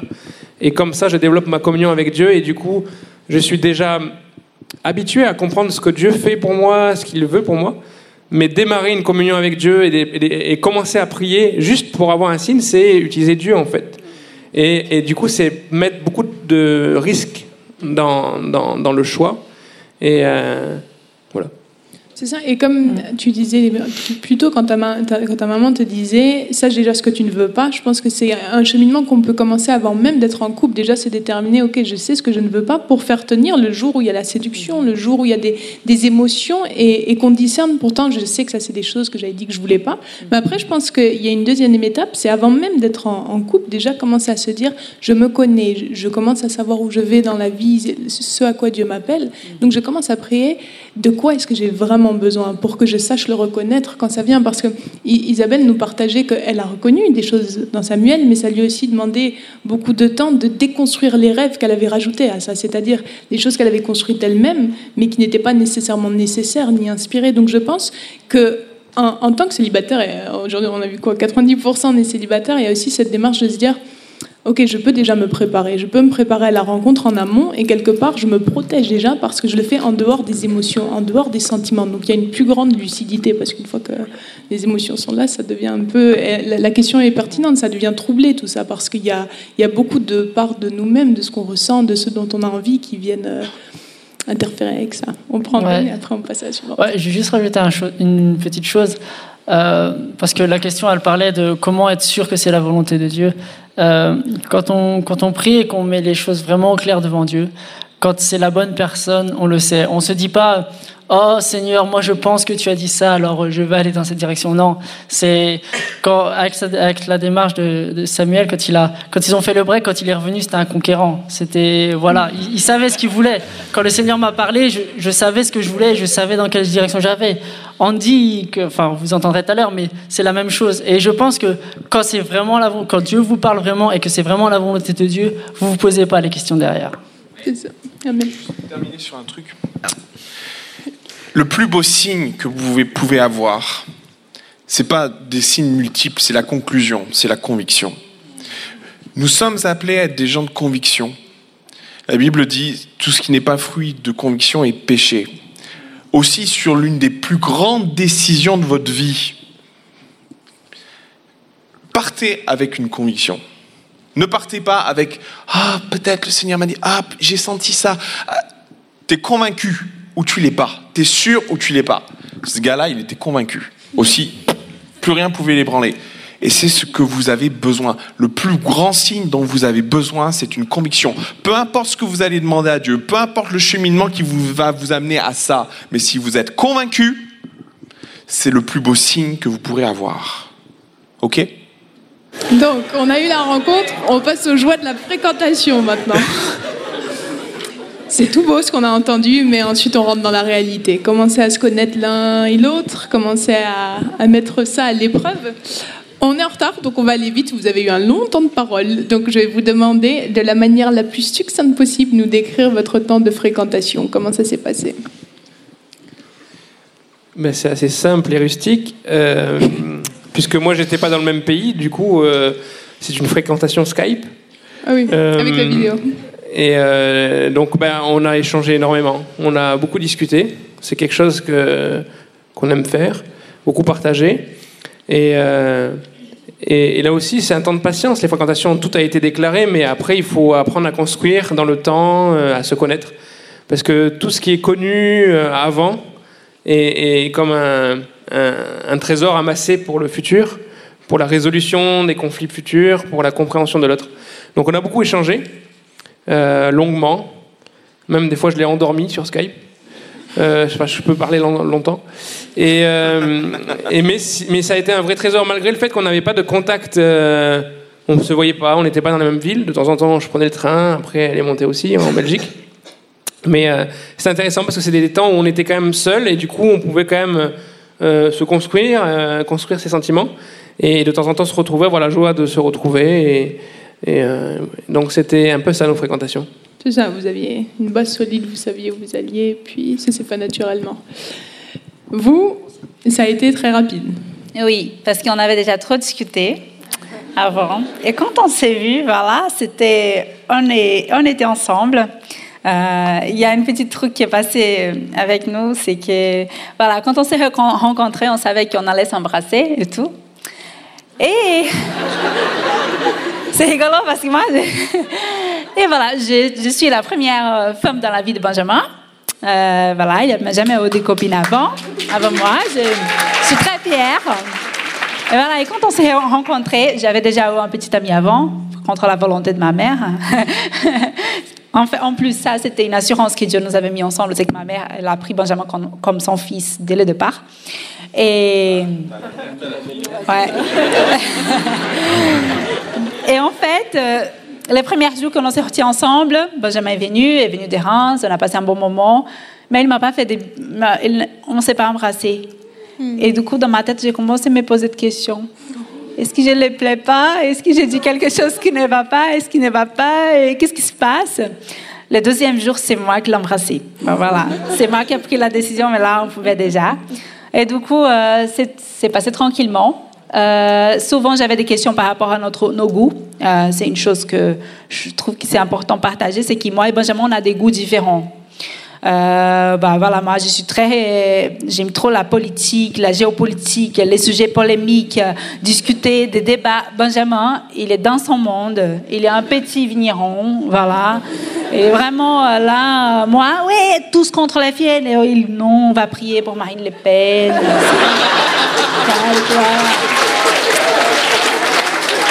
Et du coup, voilà, je me pose cette question quand même, parce qu'on était différents sur plein de choses. Et, mais à la fin, on a vu qu'on avait la- les mêmes visions pour la vie. Voilà, on est différents, on a chacun notre petit monde, mais on veut construire la même chose. Et je pense que c'est important euh, voilà, de, de partager ça parce que vraiment, si vous nous connaissez, on est différents, mais euh, voilà, on veut la même chose. On va, Je veux juste rajouter, les latinos, ils ont le champ chaud, hein, ceux qui sont avec des latinos. on, va, on va revenir à ces différences et apprendre à, à gérer ces différences. Mais comme vous êtes fréquentés euh, cinq mois avant de venir aux fiançailles, on y viendra. On reviendra à vous plus tard, mais je vais me tourner vers euh, ceux qui ont eu euh, une période de fréquentation longue et semée d'embûches, on va dire. Oui. C'est-à-dire que l'amitié était très naturelle, ça c'est des- des- un long fleuve tranquille, mais ensuite, quand vous êtes mis ensemble, ça a été plus compliqué. Oui. on voit les cicatrices.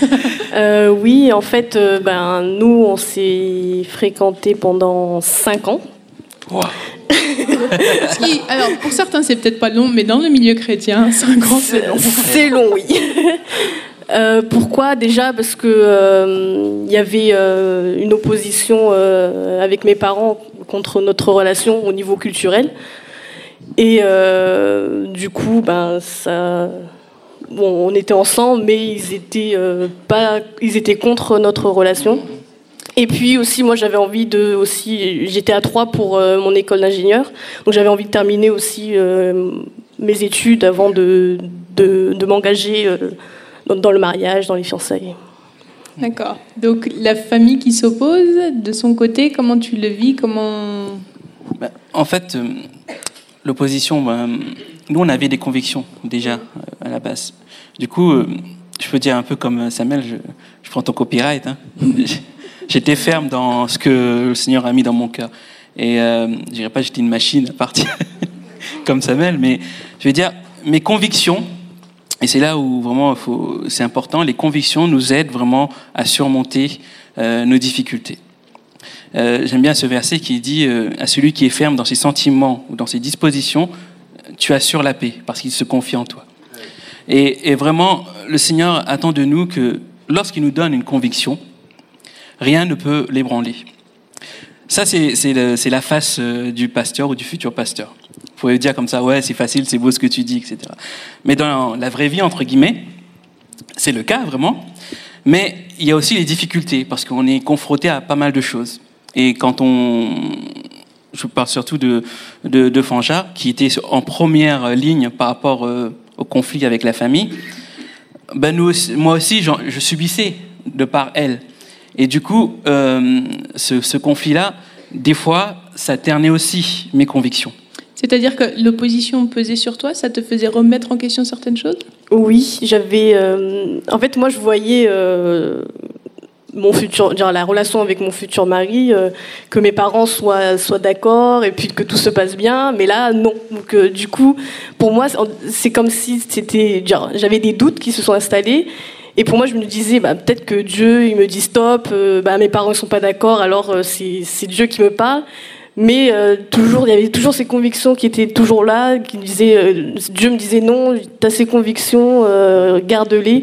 Mais voilà, j'avais pendant cinq ans, j'avais quand même des, des doutes qui revenaient euh, sans cesse. Donc c'est ça qui te, qui te touchait?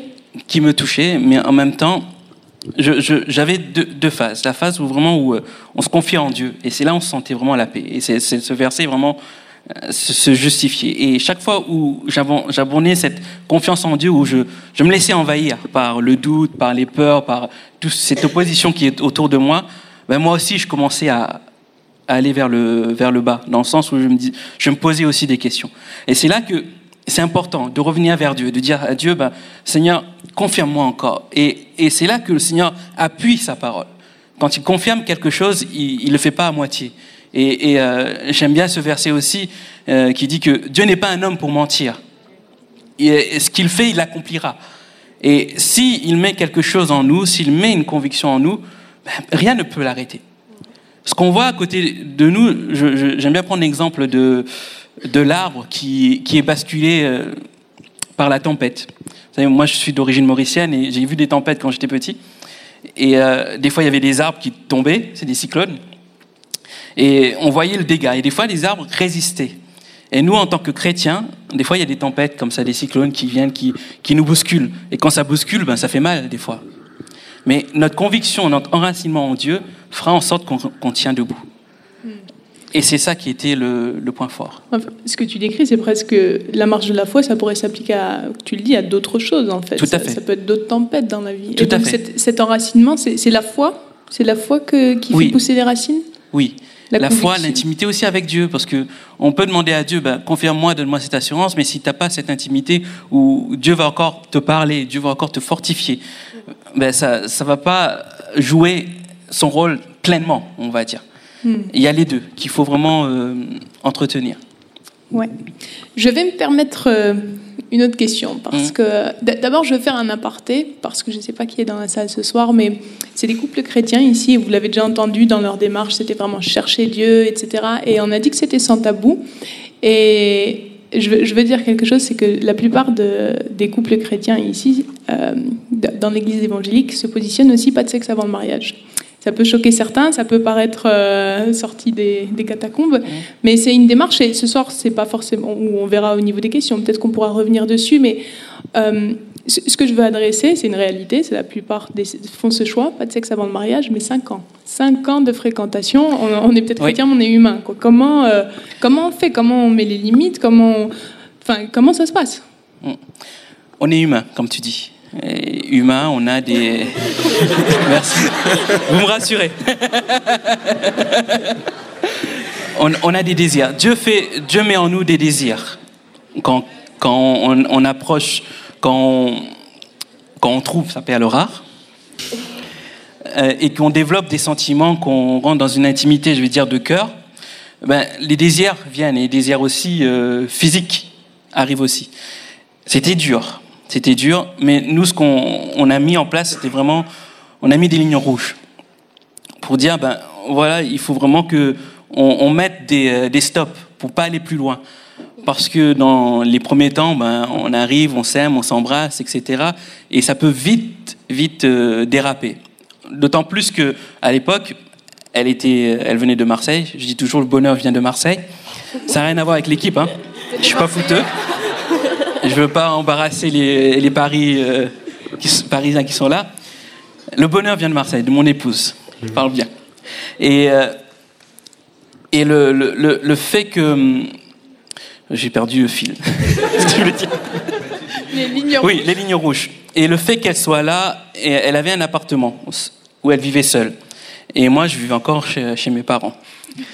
Et, et voilà. Et du coup, on pouvait se dire, ben, ok, personne ne sait ce qui se passe dans son appartement. On peut dépasser la ligne rouge et aller plus loin. Personne ne le saura. Mais nous, ce qui nous importait, c'était vraiment de plaire à Dieu. Et on sait que dépasser la ligne rouge, c'est c'est vraiment euh, déjà désobéir à Dieu parce qu'on va pécher. Et aussi, on va aussi briser quelque chose entre nous. Parce que ça va au-delà. Moi, je pense sincèrement que euh, se préserver avant le mariage, c'est une loi naturelle aussi. Si on franchit ce, ce cap-là, euh, on va en ressentir les effets sur notre vie de couple après. Et nous, pour notre bien personnel, on a mis vraiment des, des limites, euh, des zones à vraiment éviter de toucher. Euh, on ne veut pas vous, vous, euh, vous, définir les zones. Vous êtes grand, je pense. et, et, aussi, ce qu'on, ce qu'on, ce qu'on, ce qu'on a fait, ce qu'on a fait, c'est que euh, notre relation vraiment a débuté le 15 décembre 2008. Et tous les 15 décembre, on faisait ce qu'on appelait un mois anniversaire. Non, tous les mois, pas tous les 15 tous les, Oui, tous les mois. qu'on appelait un mois anniversaire. Pendant ce, ce, ce temps-là, on passait du temps à, à revenir sur notre couple. Qu'est-ce qui a été le mois passé Qu'est-ce qui n'a pas été? Qu'est-ce qu'il faut améliorer? Qu'est-ce qu'il faut euh, euh, changer? Et c'est là, euh, 5 ans, c'est long. Hein Plusieurs mois anniversaires. Je sais pas, 5 ans, je crois c'est 60 mois. C'est ça? 60 mois anniversaire, on appelé. Et ça nous a vraiment beaucoup servi et aidé dans notre gestion de notre couple. Tu dis. Oui, aussi pour, euh, pour éviter cette tentation, aussi, on, évitait de rester chez moi, du coup. On sortait dehors, il y avait du monde et tout. Puis euh, on était aussi avec un groupe d'amis, euh, on, on, se voyait aussi en groupe d'amis, donc ça, ça, évitait vraiment qu'on reste ensemble tout le temps, tous les deux. Et aussi qu'on évitait de rester tard le soir aussi. Mmh. Ouais. Mais malgré les limites, j'imagine qu'il y a des désirs qui sont tellement forts que tu as beau avoir des limites. Euh... Tout à fait, tout à fait. Et après, c'est -ce vraiment. Il y a des alarmes au-delà des limites rouges, il y a des choses. Il y a des alarmes après. Ouais. En prenant du recul, des fois, c'est soit lui, soit moi Ouais. qui, qui arrêtons. Dire, euh, après, en prenant du recul, on s'est dit, bah, Dieu, il a vraiment gardé notre couple Mm. de ça. Parce que y a, voilà, c'est Dieu qui a, qui a stoppé. Ou... Parce que c'est un miracle. quoi. Ouais. Ouais. Et, et je, je pense que rien n'est fait par hasard. Et Dieu a permis ce temps de 5 ans. On est un couple assez atypique parce qu'il il voulait aussi euh, nous donner les moyens aussi de tenir. Il connaissait no- notre cœur, notre désir aussi de lui plaire. Et, euh, je pense si on en est arrivé jusque-là, c'est vraiment une grande partie grâce à lui. Je dirais même grâce à lui entièrement.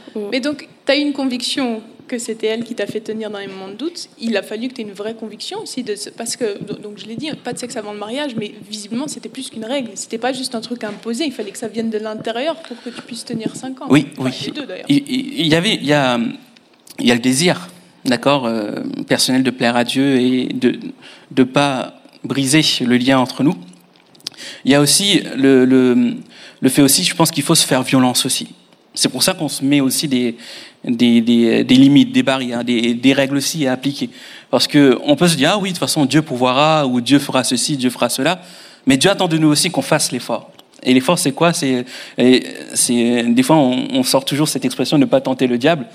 Ben faut pas tenter non plus. Faut pas se dire comme ça parce qu'on est chrétien qu'on a un label euh, label bio sur nous. On se dit rien va, va nous arriver. On est des humains. D'accord Avec des sentiments, avec des désirs, avec euh, je veux dire, euh, des hormones. Euh, je veux dire, euh, J'ai découvert la dernière fois, c'est l'hormone, euh, c'est quand on se touche, comment ça s'appelle euh, L'hormone. euh, Euh, je la sais tassi- euh, Tacine, oui. L'oxytocine, je sais plus. oui. Et c'est le fait, le fait que on, on se, rien qu'on se touche la main comme cela, ben, ça, ça crée cette hormone de, de plaisir. Et c'est c'est vraiment innocent, innocent ce qu'on fait. Mais ça, plus ça, plus ça, plus ça, fait en sorte que les désirs augmentent et puis après on, on tombe vite fait dans le piège. Je je me permets des apartés vu que je fais ce que je veux. Oui.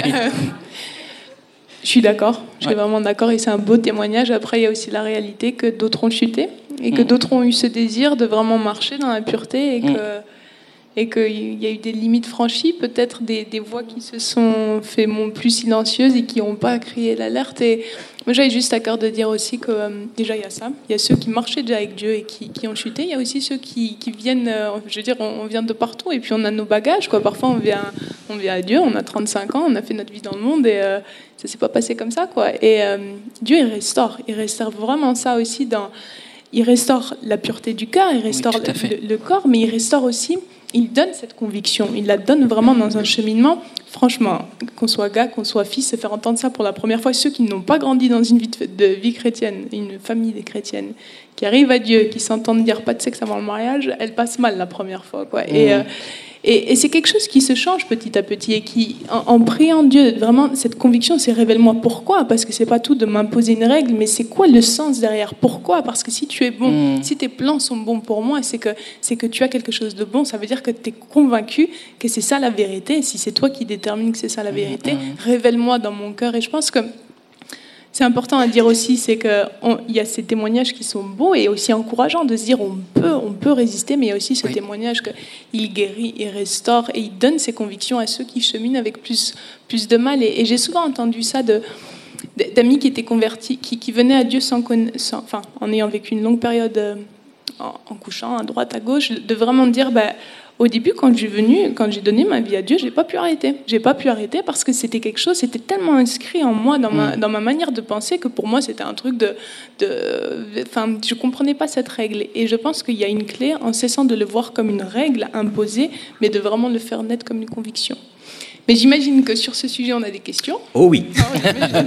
L'année dernière, on a eu euh, le cantique, des cantiques entiers euh, tweetés euh, pendant. Ah ouais. Ouais. Vas-y, je t'en prie. Alors déjà pour commencer, Andy, je crois que c'est l'ocytocine que tu cherchais comme mot. Oui, voilà. Ça. Merci à ceux qui ont C'est le public. Comment C'est le public. Non, c'est- moi. Ah, Ocytocine. Merci Ludo. Euh, oui, Ludo. Ludovic, Ludo. pas Loïc. Alors, euh, il y en a beaucoup, beaucoup de questions euh, qui ont- sont un peu redondantes, que vous avez un petit peu répondu, hein, vous avez un petit peu effleuré le sujet, et- mais ils sont, ils sont vraiment beaucoup à, à poser cette question, donc je me permets de, de- de la reposer pour peut-être approfondir. Alors, jusqu'où allez-vous physiquement dans le flirt avant le mariage? Quelles sont les limites? C'est vrai, parce qu'on a, on a parlé corps, les limites, mais on n'a pas été euh, textuel sur euh, vos limites. C'était quoi exactement, si Bah. on peut se permettre? En, en fait, euh, il y, a- il y a le bisou, il y a le baiser euh, langoureux. Et le Avec baiser. la. Comment? Avec la langue. Avec la langue. C'est ça, merci. C'est clair. Et, et euh, le- sachant que le baiser langoureux emmène vraiment le désir, emmène d'autres euh, hormones qui vont aller plus loin, etc. On savait que à un moment donné, il fallait qu'on stoppe parce que ça, c'était le- les choses qui, qui poussaient vers, vers le dans l'acte. Je crois qu'on a tous compris. dans l'acte. J'ai oublié que j'ai un public d'adultes devant moi. et, et- Donc, et- votre limite, elle était où? Elle était là. Avant ou Elle était vra- vraiment. euh, on savait que euh, il fallait pas qu'on creuse dans euh, le baiser avec la langue. Hmm. Et vraiment, qu'il fallait mettre ses limites. Après, il y avait des limites physiques aussi. C'est, euh, dire, on s'embrasse pas en se caressant euh, à gauche, Vous à droite, parliez partout. facilement de ça Vous échangez à ce propos? Oui, oui, oui. D'accord. Oui. Donc vous vous disiez, est-ce que toi, étais, par exemple, tu, tu pouvais dire à Fanja, il faut pas que tu me touches là, genre, te- tu, vous osiez les- parler de ça ou Ouais, pas? c'était, Euh, c'était- oui. Bon, en fait, C'est important, de, je pense, de- d'en d'en parler, Ouais. surtout pour une femme et même pour un homme. C'est important d'en parler parce que c'est là qu'on détermine, bah, là tu vas trop loin, là on, risque de, de tomber. euh, je ça, pense que c'est important. pas inné, tu sais pas forcément ce qui Mm, le fait non. réagir, ni inversement. Ah, Après, c'est plus, euh, je veux dire, euh, les gars, on est plus tactile. dire, euh, il y a plus, qu'il y a plus de choses à toucher chez une femme, entre guillemets, comprenez-moi bien, que, que chez un homme. C'est c'est plus simple pour nous en tant qu'hommes de toucher qu'une femme. Et euh, je pense que la démarche déjà de la femme, c'est déjà comme ça. euh, voilà, c'est mon corps. C'est, euh, je ne t'appartiens pas encore. Je suis pas marié avec toi. Je ne fais pas un avec toi. Donc c'est c'est encore propriété propre. Donc il faut vraiment mettre le haut là et être ferme dans, dans vos sentiments, dans vos dispositions, mesdames. Quelqu'un d'autre? Alors pour approfondir cette question, euh, est-ce qu'il faut faire peut-être le choix de ne pas s'embrasser? Après, ça, ça- ça dépend des couples. Ok? Euh, Je peux pas mettre une règle et dire comme ça, écoutez, euh, à partir d'aujourd'hui, personne ne s'embrasse. ok? C'est vraiment vous, définissez vos, vos limites. C'est là que ça va marcher. Si c'est une règle que, que vous prenez de, de quelqu'un d'autre, ça va pas forcément marcher sur votre couple. Que ce soit naturel chez vous, que ce soit concerté et des deux, quoi. C'est pas moi, l'homme, j'impose une règle à la femme, ni la femme qui, euh, voilà, Tarzan à Jen. C'est, c'est, en, se concertant, parce que c'est un couple en devenir. C'est, c'est euh, une, euh, une union en devenir. Et si on n'arrive pas à se concerter avant tout ça, il y a un souci. Il faut se poser des questions. C'est là que les choses vont, vont se débroussailler. Je ne sais pas si on peut dire ça. Je vais juste rajouter un point par rapport aux limites. Euh, quand vous posez ces garde-fous dans votre relation de couple, ne les dépassez jamais. Je vais vous expliquer pourquoi. Vous allez les dépasser, mais vous allez vous arrêter avant. La deuxième fois, vous allez encore les dépasser, et vous êtes encore en sentiment de maîtrise, et vous allez vous arrêter juste avant. La troisième fois, pareil. Quatrième fois, seulement à un moment donné, il n'y a plus de vigilance et c'est là qu'on chute. Aussi, si vous placez des limites, si vous placez des lignes rouges, ne les dépassez jamais. Vous n'allez jamais chuter le premier soir où vous allez dépasser la limite. Mais par contre, avec le temps, votre vigilance, votre, votre volonté de, rester pur, au fur et à mesure, ça va, se, ça va fondre comme neige au soleil jusqu'au moment où un soir, vous allez dépasser la limite et cette fois-ci, vous allez aller beaucoup plus loin que ce que vous devriez faire. Vous voyez ce que je veux dire par rapport aux limites, les gens? Ouais C'est important de garder ces limites et de s'y tenir. Et c'est c'est pas parce que vous avez le sentiment que vous êtes en maîtrise qu'est là le problème. C'est pas ça le problème. C'est qu'à un moment donné, vous ne serez plus en maîtrise. Après, vraiment, j'insiste sur le fait que nous, nous, les gars, on est plus euh, prompt à, s'emballer vite. D'accord.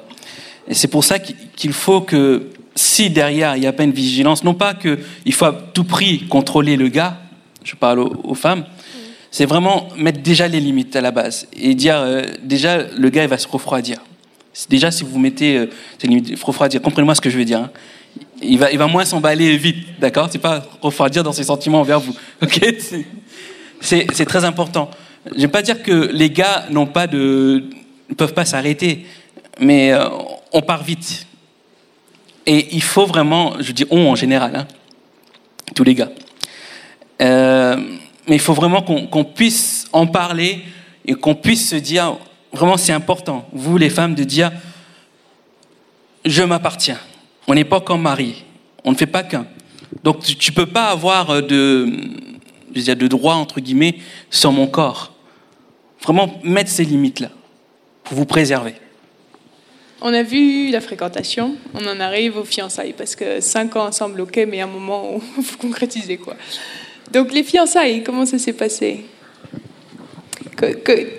Vous avez eu les doutes, vous avez eu les moments d'opposition, etc., mais Mais après, Dieu a ouvert, euh, dire, a, a changé le cœur de mes parents, puis les choses se sont améliorées, et puis euh, bon, Andy a rencontré mes parents, ça s'est bien passé. Et après, euh, il y a eu la demande. il peut raconter la demande. bah, je vais raconter. Donc c'était le 18 décembre. Euh, il était... De quoi? 2013, pardon. Il habitait euh, en colocation euh, dans un appartement euh, à Massy. Moi, j'habitais aussi à Massy avec mon frère. Et euh, donc un soir, on s'est on, on s'est vu. Je suis allée chez lui. On était dans, dans le salon. Et puis bon, moi à la base, je voulais pas quelque chose de. Je lui avais déjà dit. Hein, je voulais pas quelque chose de il- au milieu de tout le monde, où tout le monde pourrait voir euh, et tout. Donc moi, je voulais quelque chose en- dans l'intimité. Et euh, donc on était chez lui, on était dans le salon. Et après, il me, il, il était dans, dans sa chambre, il m'appelle. Et là, j'arrive dans sa chambre et je vois euh, plein de pétales roses par terre, euh, avec des bougies. euh, Euh, un peu comme un film, quoi. C'était un peu irréaliste. Il avait une, deux, deux verres de champagne à la main. Il commence à me parler, il commence à, me- à se mettre à genoux. Et là, bon, j'ai compris de suite. hein.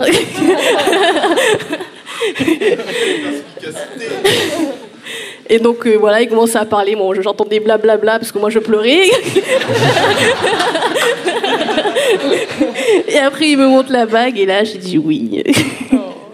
donc voilà, C'était, ouais. très romantique. Des, des fiançailles au mariage, il y a eu combien de temps du coup?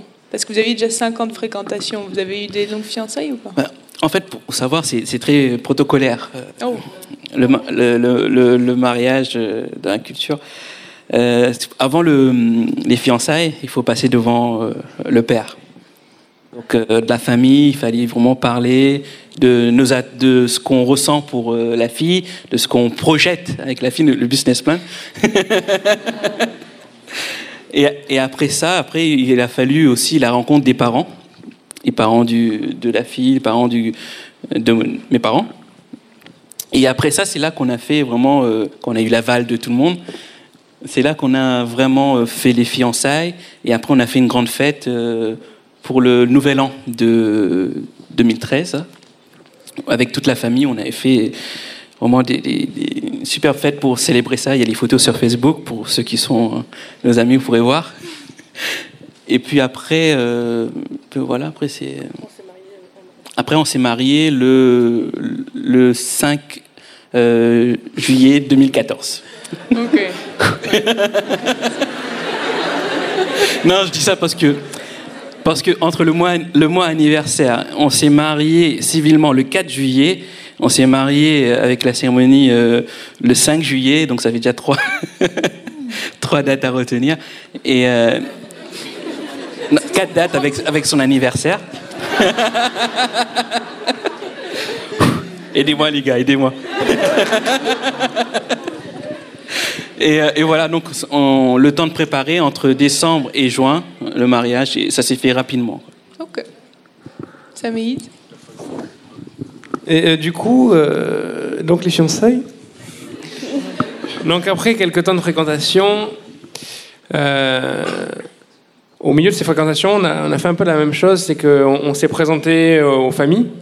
Alors euh, Isa avait un avantage, c'est que ma famille la connaissait déjà, puisqu'on se connaissait. Elle avait été témoin du mariage de mon frère. Moi aussi, j'étais témoin d'ailleurs. Et donc on, a déjà signé euh, des feuilles de mariage, mais c'était pas les nôtres. Euh, et D'ailleurs, ce jour-là, j'ai un cousin qui m'a dit Mais elle t'intéresse pas, cette fille? Mais j'ai dit non. Mais bon, c'est trop tôt. Euh, et, donc, on s'est présenté à la famille. Moi, moi, moi, j'étais terrifié, par contre, euh, de me présenter à la, famille d'Isa. Pas parce que la famille est terrifiante, mais parce que je suis un grand timide.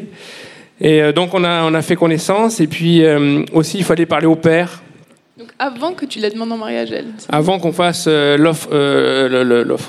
euh,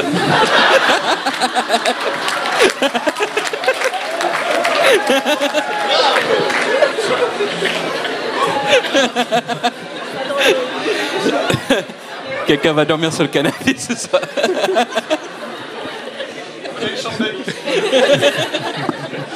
Donc voilà, il fallait parler au père.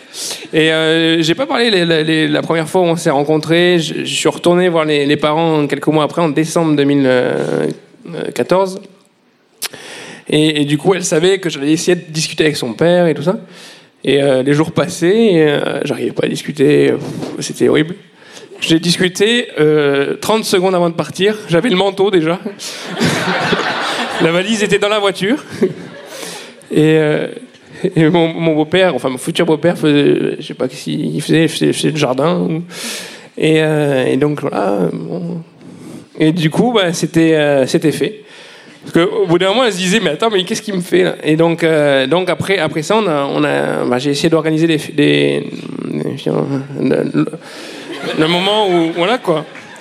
Et comme je disais en discutant avec Pierre, donc je, peux distiller certains conseils, surtout ce qu'il ne faut pas faire. Euh, alors, il est déconseillé de prévoir un plan dans un pays étranger. Euh, au tout début, je, me projetais, je disais, je vais faire ça à Paris, c'est la ville euh, qu'on dit être faite pour ça. Et comme j'étais toujours à l'école biblique, et elle était jamais encore venue en Belgique, finalement, je dis, bon, ben, on va faire ça en Belgique. Alors, déjà un pays étranger, mais en plus la Belgique. En janvier. Donc, j'ai quand même euh, cherché qu'est-ce qui, en Belgique, pourrait être à Bruxelles, un lieu sympa, tout ça. Donc, je me suis renseigné euh, auprès de différentes sources d'informations. Je suis arrivé à la conclusion qu'il y avait un parc qui pouvait être intéressant. Donc, euh, j'y suis allé, mais j'ai jamais reconnu les lieux. Et ce, soir-là, quand on, y allait, on y allait en marchant, on, se baladait, sauf qu'il faisait super froid en fait. Il y avait plus de feuilles sur les arbres. Le lac était gelé. Et la nuit, euh, enfin, il y avait des nuages super épais. Et en fait, euh, à force de parler, je me suis dit, mais je vais jamais pouvoir lui offrir ma bague ici, quoi. Ça n'a pas d'allure. Et surtout, il commençait à faire froid. Et, Isabelle est frileuse. Donc, on s'est dit, ben, dans ma tête, j'avais réservé un restaurant. Je dis, ben, tiens, je vais faire ça au restaurant. Et euh, donc, on, on se dirige vers la destination tant attendue parce qu'on avait faim. Et on s'est perdu. Donc euh, la, demande était assez compliquée. Je, le concède, parce qu'on s'est perdu, il faisait froid, elle avait froid, elle a voulu, on, a- on est vite rentré dans un bus parce qu'on voulait avoir un peu chaud. Et euh, en fait, après, le tram est tombé en panne. Donc on s'est retrouvé dans un re- restaurant qui n'était pas celui de prévu, puisqu'évidemment la réservation était annulée. Et euh, donc on s'est retrouvé dans un pauvre restaurant japonais. et ce jour-là, je n'ai pas offert ma bague. Et comme elle était restée le week-end, j'ai pu réorganiser quelque chose de plus simple, de mieux réussi. Et, euh, et- et ce jour-là, j'ai j'ai offert euh, cette bague euh, qui était dans ma poche depuis euh, trop longtemps. Vous êtes mariés combien de temps après? On s'est mariés, du coup, euh, donc les, voilà, une dizaine de mois, en octobre. À peu près pareil. Ok. Et on en vient à bout de deux. Les fiançailles, c'était quoi- quelque chose. Paris, lui, du coup. Hein? Ouais, nous, ça s'est passé à Paris. Mais euh, alors, je suis trop déçu parce que elle savait la date où j'allais lui dire les fiançailles avant. Comment elle savait? J'ai j'ai forcé un peu. Oh. Parce que moi, j'aime bien contrôler tout. Et en fait, j'ai parlé, j'évoquais souvent, euh, parce que moi, j'ai mis avec Benjamin, j'étais sûre, euh, voilà, on marchait ensemble et tout, je commençais à parler de mariage, on a commencé à parler de mariage. Mais dans certains moments, Benjamin était, était tout euh, motivé. était tout motivé pour se marier, était à fond, ouais, on faisait des plans. Et dans un autre moment, quand j'évoquais d'autres choses par rapport au mariage, par rapport à la cérémonie, ah ouais, il faut voir, on n'a pas d'argent. Et, genre, ça- ça- il, jouait avec mes émotions, là, parce qu'il m'a dit, ouais, à fond, je veux me marier, c'est l'été prochain. Et après, oh, on n'a pas d'argent. Et du coup, ça m'énervait de trop. Et un jour, j'étais fâchée. J'ai dit, je ne suis pas là pour passer du temps. Je veux une réponse. J'ai la foi. On marche par la foi. Et voilà, il faut qu'on fasse quelque chose. Et on était en train de discuter, mais j'ai tellement saoulé Benjamin. J'ai tellement énervé Benjamin. Benjamin, OK, je t'ai dit, c'est le 8, c'est dans mon agenda. Regarde. Et j'étais, j'étais genre, c'est le 8 Ah, je crois pas J'étais trop contente, même s'il m'avait dit, j'étais trop contente. J'ai fait des plans, j'avais déjà ma robe en tête. Qu'est-ce que j'allais dire? J'étais à fond, quoi. Et du coup, il était super déçu. J'ai dit, la bague, la bague, la bague. Ah, il faut commander. J'ai dit, OK, tu n'as pas commandé la bague? Non. Et coup, quand on est revenu sur Paris, parce qu'on était à Reims, quand il m'a raconté, on est allé vite chercher ma bague, parce que j'avais déjà choisi une bague avec une... avec une pierre bleue. Parce que dans la bleue, c'est atypique et c'est la couleur de ses yeux. Du coup, je voulais une bague originale bleue qui est la couleur de ses yeux. Et quand on arrive, les ah, on veut cette bague. La dame, elle a dit, ouais, mais il faut commander euh, avec trois semaines d'avance. Parce que là, on n'a pas de bague. Et du coup, sur place, on a choisi une bague beaucoup mieux que celle que j'avais choisie. Et j'étais trop contente, très fière, j'étais très fière. Mais le samedi, quand même, il m'a préparé la surprise parce que je voulais la C'est surprise. possible de te surprendre ou... C'était... C'était dur, là, le niveau pour euh, garder une surprise. Ah bah là, maintenant qu'elle est au courant, surprendre, c'est encore plus difficile. Euh, ouais, ouais. Alors, je veux juste rappeler un contexte. Euh, je, venais, je, viens de démarrer, je venais de démarrer mes études. Euh, je venais de changer de ville. J'étais de Reims, je suis passé à Paris. Euh, J'ai quitté mon boulot pour pouvoir venir à Paris. Euh, avec mon boulot, à la fin, c'était pas forcément facile. Du coup, j'ai démissionné, c'est-à-dire que je ne touchais 0 euros par mois. Euh, je précise tout ça parce que pour moi, c'est euh, euh, on va pas dans une relation, on construit pas une relation en fonction de si on a de l'argent ou pas. Et on va pas, on n'avance pas dans la relation en fonction de notre notre budget financier. Pour moi, c'est important parce que euh, je lui ai offert une bague euh, au-dessus de mes moyens. C'était, plus ou moins une partie du, montant que j'avais, touché pour ma démission de mon entreprise.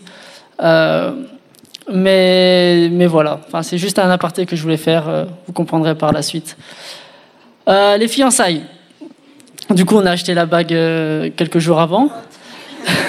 Toute folle. Comment, comment ça s'est passé? Euh, je, l'ai prévenu, à la- comme elle savait à l'avant, je lui ai dit, bah, écoute, ce jour-là, du coup, prévois euh, de, quoi, de quoi marcher. Euh, quand elle descend de chez elle, elle est en talons hauts. je la regarde, je fais, ok, on de... bah, normalement, je laisse la voiture on part marcher. Me fait, ah, non, et tout, mais voilà. Du coup, bah, c'est pas grave, on a fait en voiture. Et en fait, je lui ai fait une chasse au trésor dans Paris. Euh, et euh, et j'ai choisi des lieux à chaque fois qui, rappellent euh, qui on est et vers où on va. Euh,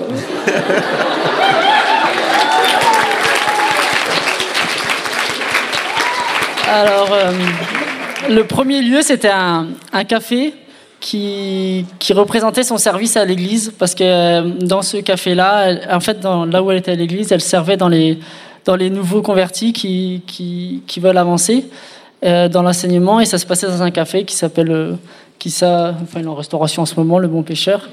Et, euh, et du coup, je l'ai emmené là parce que ça représentait son service à l'église. Euh, et pour nous, le service à l'église était très important, même dans le futur, on était tous les deux très très engagés dans les églises et, c'était important. Et là, il y avait ma grande sœur et sa mère qui nous attendaient. Parce que j'ai mis à chaque fois un, euh, membre de la famille, euh, parce que pour moi, la famille est, c'est, quelque chose de très important et je voulais que la famille soit témoin de, ces moments-là. Euh, et une fois qu'elle arrivait dans ce lieu, il y avait un poème qui l'attendait avec une énigme pour la prochaine étape. Euh, et ouais, ouais. Ma femme, elle a de la chance. hein. Non, je rigole. Non, tous les hommes ont plein de ressources. Euh, le deuxième lieu, c'était un café parce que ça représentait. Là, c'était vraiment le bâtiment, enfin l'église, euh, parce que c'était les chrétiens de l'église qui, le tenaient. Et là, il y avait euh, il y avait mon petit frère et sa petite sœur qui nous attendaient avec toujours le poème et et un énigme pour le lieu d'après. Et ah à chaque fois, il y avait aussi un petit une autre petite énigme qui, à la fin, en fait, faisait le, le verset de notre mariage. Et. euh, ah, les gars, vous avez des défis après. hein. Et à la fin, on a fini à, à, à Bellevue en haut et avec une vue sur tout Paris. Et c'est là que je lui ai fait ma demande. Et il pour ajouter la tour, parce qu'après qu'il m'a fait la demande, la tour a commencé à briller. C'était genre génial. C'était pas prévu. C'était pas prévu. Et, et voilà. et- ah, désolé, si, ma chère. Ouais. Toi, tu l'avais pas prévu, voilà. mais elle, oui. C'était arrangé. Du coup, euh, là, vous vous fiancez, ça fait combien de temps que vous vous connaissez? Alors, on se fiance, on se fiance en- le 8 novembre de l'année 2014. Donc, Ça fait. euh, donc, du coup, ça, on s'est rencontrés au Nouvel An. Du coup, ça fait 8 mois. 11 mois. 11 mois, 11 mois, 11 mois qu'on s'est rencontrés la première fois et 5 mois après qu'on se soit revu Bien. la deuxième fois et qu'on s'est mis ensemble. Donc 5 mois depuis que vous vous fréquentez. Vous 5 vous mois de fréquentation, ouais. Vous vous mariez quand? L'année d'après. L'année euh, d'après, en juillet. Donc, depuis que vous fréquentez, Mhm. Un an et un mois après. Un an et un mois. un an et un mois. Ouais. Comment vous vous préparez? Vous vous fiancez, vous, ça- c'est court. C'est court, un an et un mois. Vous- Comment vous vous préparez? Vous suivez une préparation en mariage, c'est Oui, pour moi, j'étais un peu, c'était une décision, j'ai suivi, en oui, c'est vrai, on a suivi une, une préparation de mariage avec un pasteur américain. Et c'était, c'était, c'était vraiment très important pour nous parce que euh, pendant notre fiançailles, on a discuté beaucoup sur les différences culturelles. Voilà. ça on, le voit euh, déjà ce soir, vous êtes différents. Ouais, ouais. Et du coup, euh,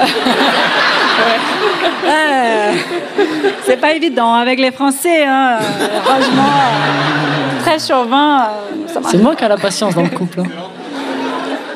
Mais bon, c'était très important parce que Benjamin, il est vraiment très français. Très, très français. Mais c'est vrai, c'est natu- Je dis ça, c'est Eh, c'est c'est la pas une tare d'être français. Hein. C'est pas une c'est la tare. vérité. Il est très français et du coup, sa culture, elle est très euh, fondée. Il y aurait des politiciens qui seraient intéressés de savoir ce que ce que c'est un Français. Et du coup, il est très. Voilà, il a sa culture qui est très forte. Euh, souvent, dans notre couple, j'entendais Benjamin qui disait Ah, mais on mange pas comme ça. On fait pas comme ça. On fait comme ceci. Du coup, euh, c'était vraiment différent. Après, moi aussi, j'ai. J'ai ces côtés latinos qui est très naturel, qui est très expressif. Euh, j'ai fait de chaud au froid, oui, je reconnais. J'ai des changements d'humeur et très à fond. Je m'exprime très bien. Et du coup, les pasteurs, euh, David, il nous a aidé beaucoup à construire notre propre cu- culture, en fait. C'est vraiment Ouais, les clés qu'il vous a données dans ça, justement? euh, être ouvert, en fait, être ouvert d'esprit vraiment à, à la culture de l'autre, à comprendre l'autre, euh, voilà, et, et définir les choses par nous-mêmes, ne pas nous laisser inf- influencer par des choses extérieures, euh, voilà. Et c'est, tu as des choses à rajouter Ouais, c'est vraiment ça. Construire, construire. euh, après, c'est nous on a on a eu vraiment le, les deux côtés vraiment opposés. Le français, le latino, c'est chaud, froid de chaque côté. Construire sa culture, c'est vraiment c'est c'est tout simplement écouter ce que l'autre a à dire. Parce que souvent, en fait, on on on, s'énervait entre nous tout simplement parce que elle, elle pensait d'une matière, moi je pensais de l'autre, et, en réalité, on se parlait, mais elle, euh, elle, elle moi j'écoutais pas vraiment ce qu'elle disait, elle n'écoutait pas vraiment ce que je disais. Et en fait, euh, David, euh, le, pasteur, il nous, a, vraiment aidé à. quand on allait le voir, on fait, et puis qu'on lui disait Ah, David, écoute, elle pense ça, ça m'énerve, ou il pense ça, ça m'énerve, qu'est-ce que t'en penses? Et on aurait tendance à. Notre premier, notre désir, c'était qu'ils disent Oh, bah toi, t'as raison. Sauf qu'il a jamais fait ça. Il a jamais fait ça. Et ce qu'il faisait, c'est tout simplement, on disait chacun notre point de vue, et lui, il nous réexpliquait une autre façon comment comment euh, ou moi on voyait les choses. Tout simplement pour que nous-mêmes on, on décide de voilà cette personne-là. Elle dit ça parce que cela, celle-là, elle dit ça parce que cela. Mais maintenant, à vous de choisir ce que vous voulez de mieux pour votre couple. Et c'est des concessions pour chacun, mais il faut, choisir. Après, il disait toujours écoute ta femme, Benjamin, écoute William. écoute parce qu'elle veut ton bien. Mais en fait, c'est en, gros, en grosso modo, c'est ça. On- il fallait construire quelque chose ensemble. Je pense qu'il n'était pas évident pour les deux côtés. Hein? Jusqu'à aujourd'hui, c'est pas évident. Euh, on a encore la, la barrière de la langue. Euh, Benjamin, il y a eu des contacts vraiment avec, euh, avec des langues étrangères, je pense qu'il est très tard. Ouais, je- enfin, Ça lui fait mal quand j'écoute mes prédictions. Ça lui embête quand je parle trop en portugais. Genre, un, un exemple, hein, on est très expressif dans notre façon de parler. Les Brésiliens parlent très haut des fois. Souvent, quand je suis au téléphone avec les gens de mon pays, Benjamin m'embête tout le temps. Mais il faut faire la vie avec, c'est comme ça.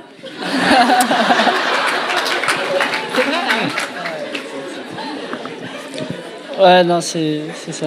Donc en gros, cette, cette formation, c'est un peu... euh, vous, vous étiez un peu sur des positions, c'est comme ça ou c'est comme ça, c'est vrai ou c'est faux, c'est bien ou c'est mal, et quelque part, ça, ça vous a permis de voir des éléments de culture aussi, ou c'est juste des valeurs. Pour le coup, tout à l'heure, on a parlé de, de vérité, là, c'était pas tant une vérité, c'était plus apprendre à connaître l'autre, que c'est pas forcément faux, c'est pas forcément mal, c'est Voilà. juste différent, et apprendre à, à cerner cette différence. Ouais, c'est- dans, dans chaque culture, il y a, il y a des bonnes choses euh, qui se défendent. Tout, tout est défendable et tout, tout est critiquable au final.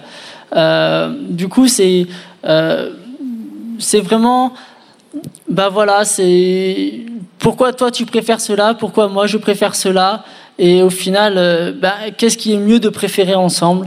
Et c'est comme ça qu'au fur et à mesure, on, on construit, on construit sa culture. Après, je pense que la culture, c'est quelque chose qui, qui, évolue, qui, qui évolue constamment entre nous parce que au plus, plus on se connaîtra encore, parce qu'on on dit aussi que qu'après, on découvre encore sa femme après le mariage, on, on découvre encore après la personne tout le temps. Du coup, c'est quelque chose qui se construit tous les jours et je pense que même après le mariage dans un couple, il se construit et c'est plus ou moins la culture du couple qui, qui se fait toujours après. C'est ça, parce que donc vous vous mariez en gros en un an, un an et un mois. Ouais, un an, moi. On, on- on est dans un monde qui nous entoure, qui souvent nous dit que le mariage c'est presque comme l'aboutissement de quelque chose.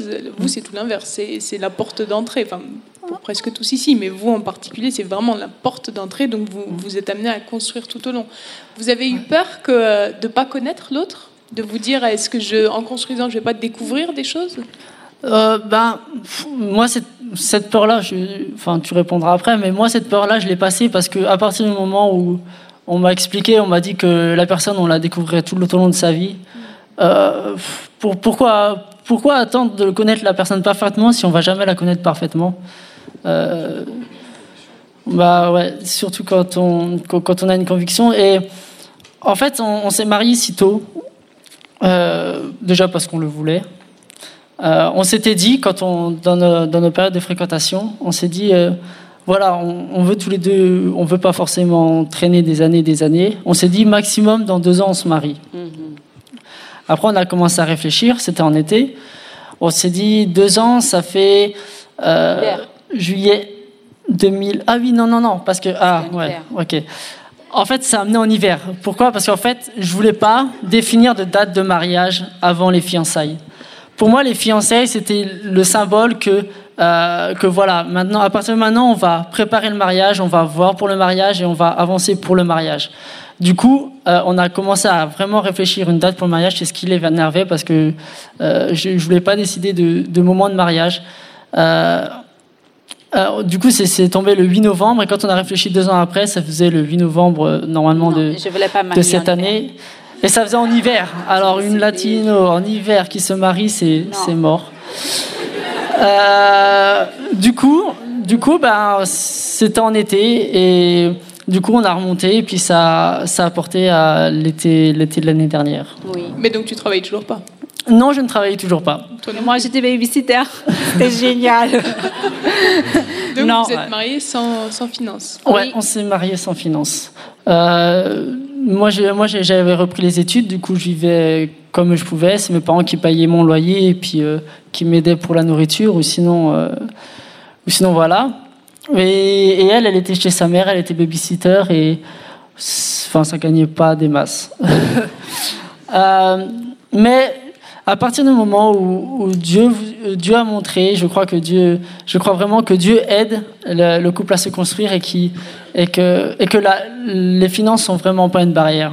Pour euh, une petite anecdote comme ça, euh, on n'avait pas du tout de moyens, on n'allait jamais manger au restaurant parce que ça coûte cher. Et, et on était là, et puis à un moment on discutait, on fait punaise, on aimerait bien aller manger au restaurant, euh, c'est pas, c'est, pas facile. Et puis qu'après on regardait dans les portefeuilles, on fait ouais, bah, ça sera pas tout de suite. Et, euh, un, jour, je descends à la boîte aux lettres, euh, je prends une, je prends une lettre, je remonte, je remonte et je vois que c'est une lettre de la banque. Je fais oh punaise, la banque. Et j'ouvre, et puis je vois un carnet dedans. Monsieur, vous avez été tiré au sort, voici 200 euros en, en bon restaurant. Que J'en ai mangé des steaks toutes les Le trop bon. Mais moi, personnellement, je pensais, j'ai galéré toute ma vie. Ma mère, elle a vécu, elle était missionnaire. J'ai galéré dans mon adolescence. J'ai galéré ici en France en tant qu'étrangère, c'était pas évident. J'ai dit, bon, rien, rien sera différent. hein. je fais avec, Dieu pourvoira. Voilà, et on est mariés. Vraiment, la semaine de mariage, je pense qu'on n'avait pas trop d'argent sur les comptes. On a commencé à gagner les cadeaux de mariage. Et on voilà, s'est et- mariés avec 400 euros sur le compte et tous les deux pas de travail. Mm. Et on paye nos comptes, hein. c'est nous qui payons nos comptes aujourd'hui. hein. Et on n'a aucune dette. J'aurais encore plein de questions, mais je suis sûre qu'il y en a euh, qui nous viennent de la salle. Alors je vais essayer de faire très vite, on est un petit peu euh, en retard. On bon. Euh, J'ai quatre vagues de, de questions, donc euh, on fait euh, au plus co- concentré, résumé. Alors, on me demande, euh, est-ce qu'il y a une durée conseillée pour les fiançailles, de peur que l'on brûle? Et euh, dans la même lignée, est-ce que dormir ensemble, mais en se préservant, est-ce que c'est possible?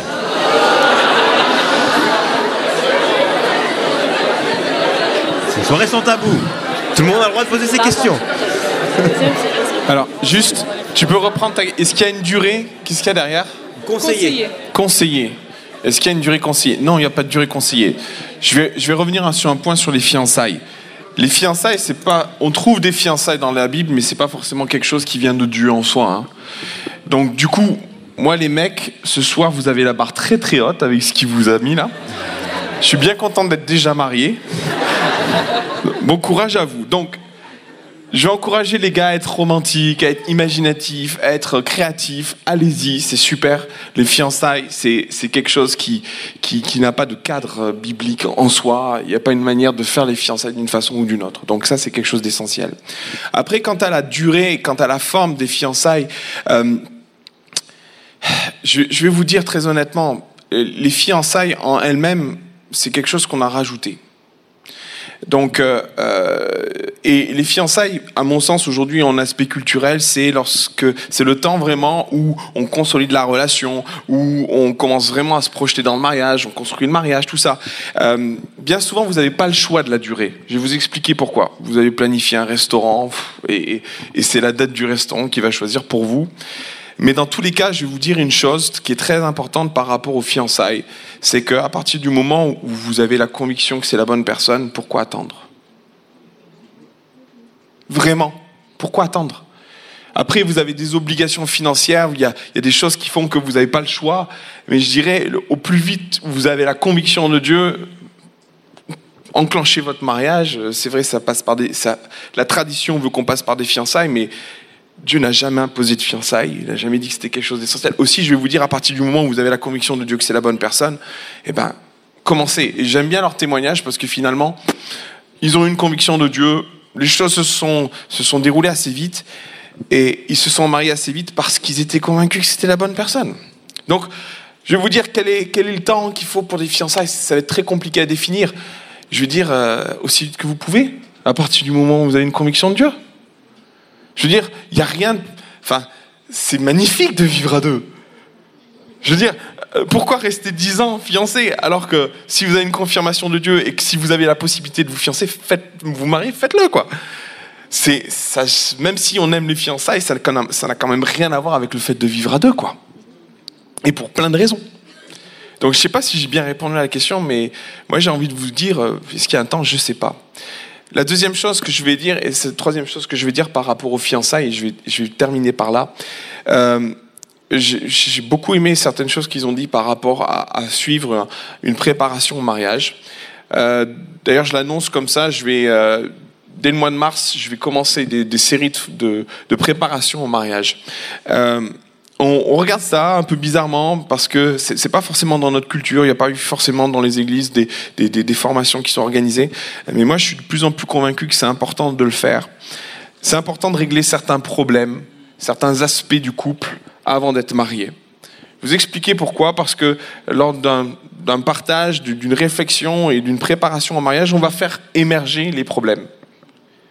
Et très honnêtement, c'est bien d'émerger les problèmes avant le mariage, surtout avec un interlocuteur.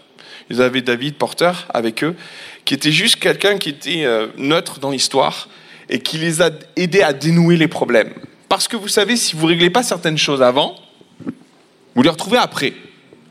Et bien souvent, ce qui se passe, c'est que il y a, y a une espèce de silence qui s'abat sur les problèmes de couple lors de la première année. On n'ose pas dire qu'on a des problèmes.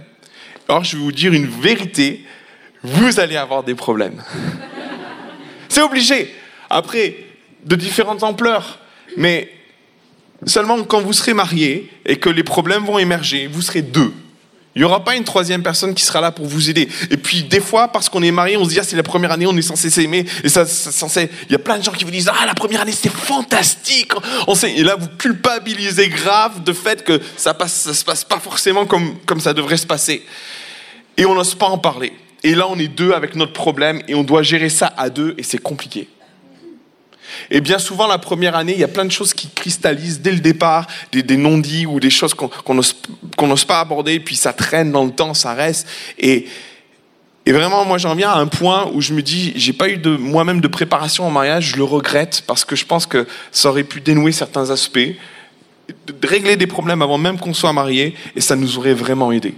Aussi, les points qui peuvent être abordés lors, lors d'un échange sur, le, sur la préparation au mariage, la communication. Clairement, et ils l'ont dit eux-mêmes, ils se parlaient mais ils s'entendaient pas.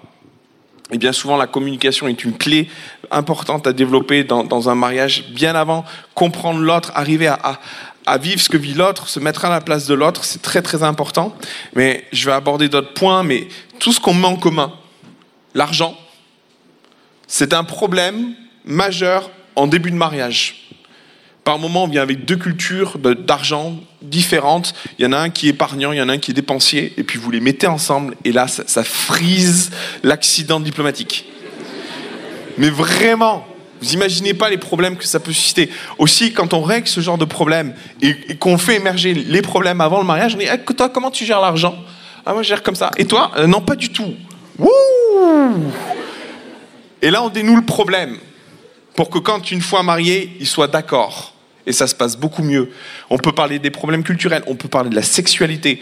Et les fiançailles, la période de fiançailles est vraiment le temps propice pour parler de sexualité. Et bien souvent, on se retrouve avec des problèmes, on se marie, et puis on se retrouve avec des problèmes de gestion de sexualité. Euh, on pense que c'est tout rose, on pense que c'est génial, mais bien souvent, euh, dans les premières années de mariage, il y a déjà des problèmes qui émergent au niveau de la sexualité parce qu'il y a une incompréhension, parce qu'on ne se comprend pas, parce qu'on a des cultures différentes sur la sexualité, on a une histoire différente sur la sexualité, et puis du coup, bah, ça se passe pas bien. Et pour toutes ces raisons, j'en viens à dire, et, vraiment ceux qui sont dans cette période-là, peut-être pas en réflexion par rapport à des fiançailles, tout ça, moi je vous invite à faire une formation, à faire une préparation aux fiançailles. Et moi je vais en enclencher une en courant du mois de mars. Je vais, vous l'annoncer pour ceux qui ça intéresse. Puis si vous n'êtes pas d'ici, si vous n'êtes pas de cette église, si vous voulez la suivre, il n'y a pas de souci. Mais si vous en avez une dans votre église, je vous engage à la faire.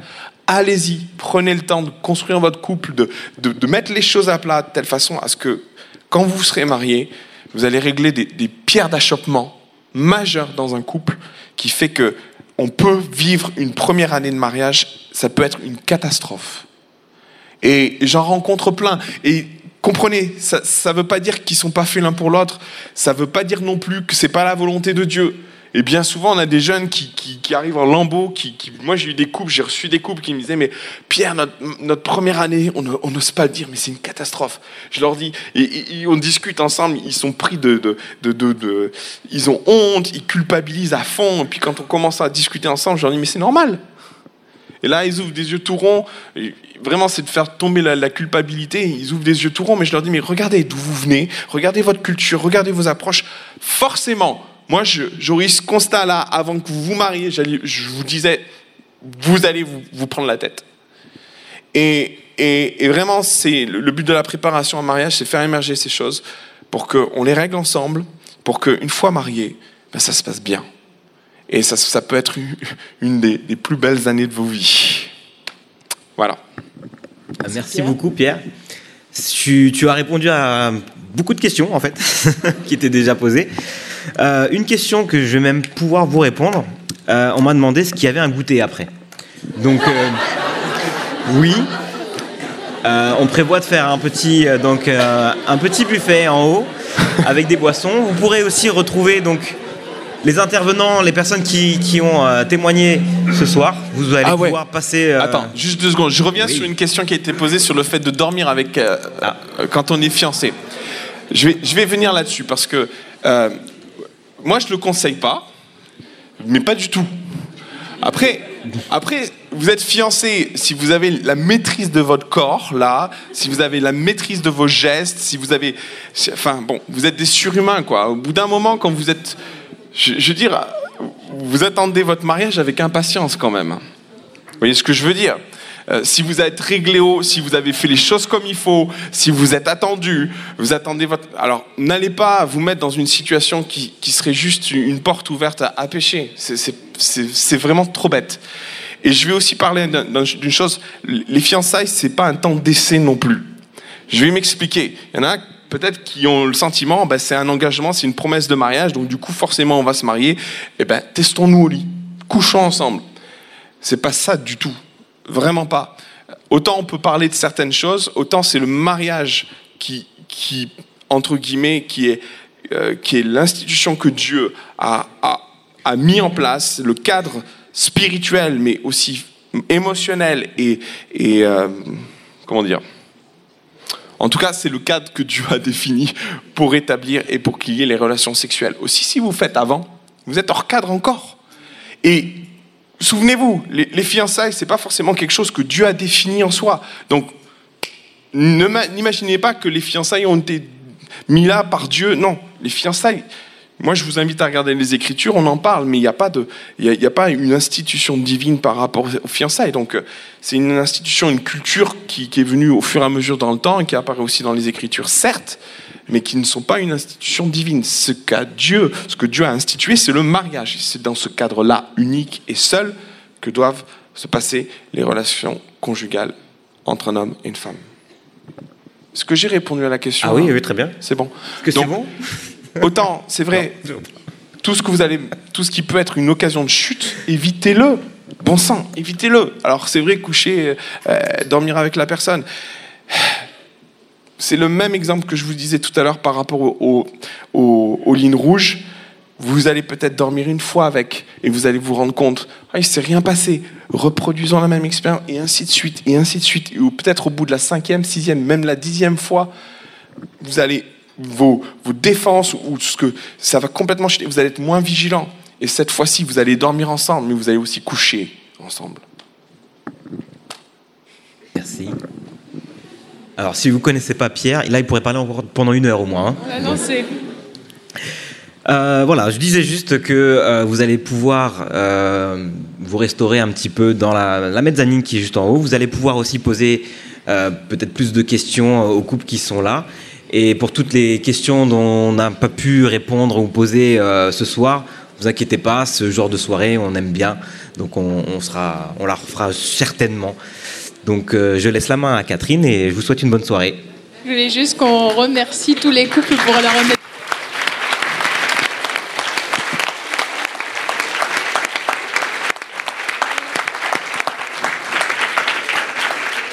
Et J'espère que vous avez glané vos conseils parce que visiblement, la plupart d'entre nous n'y sommes pas encore.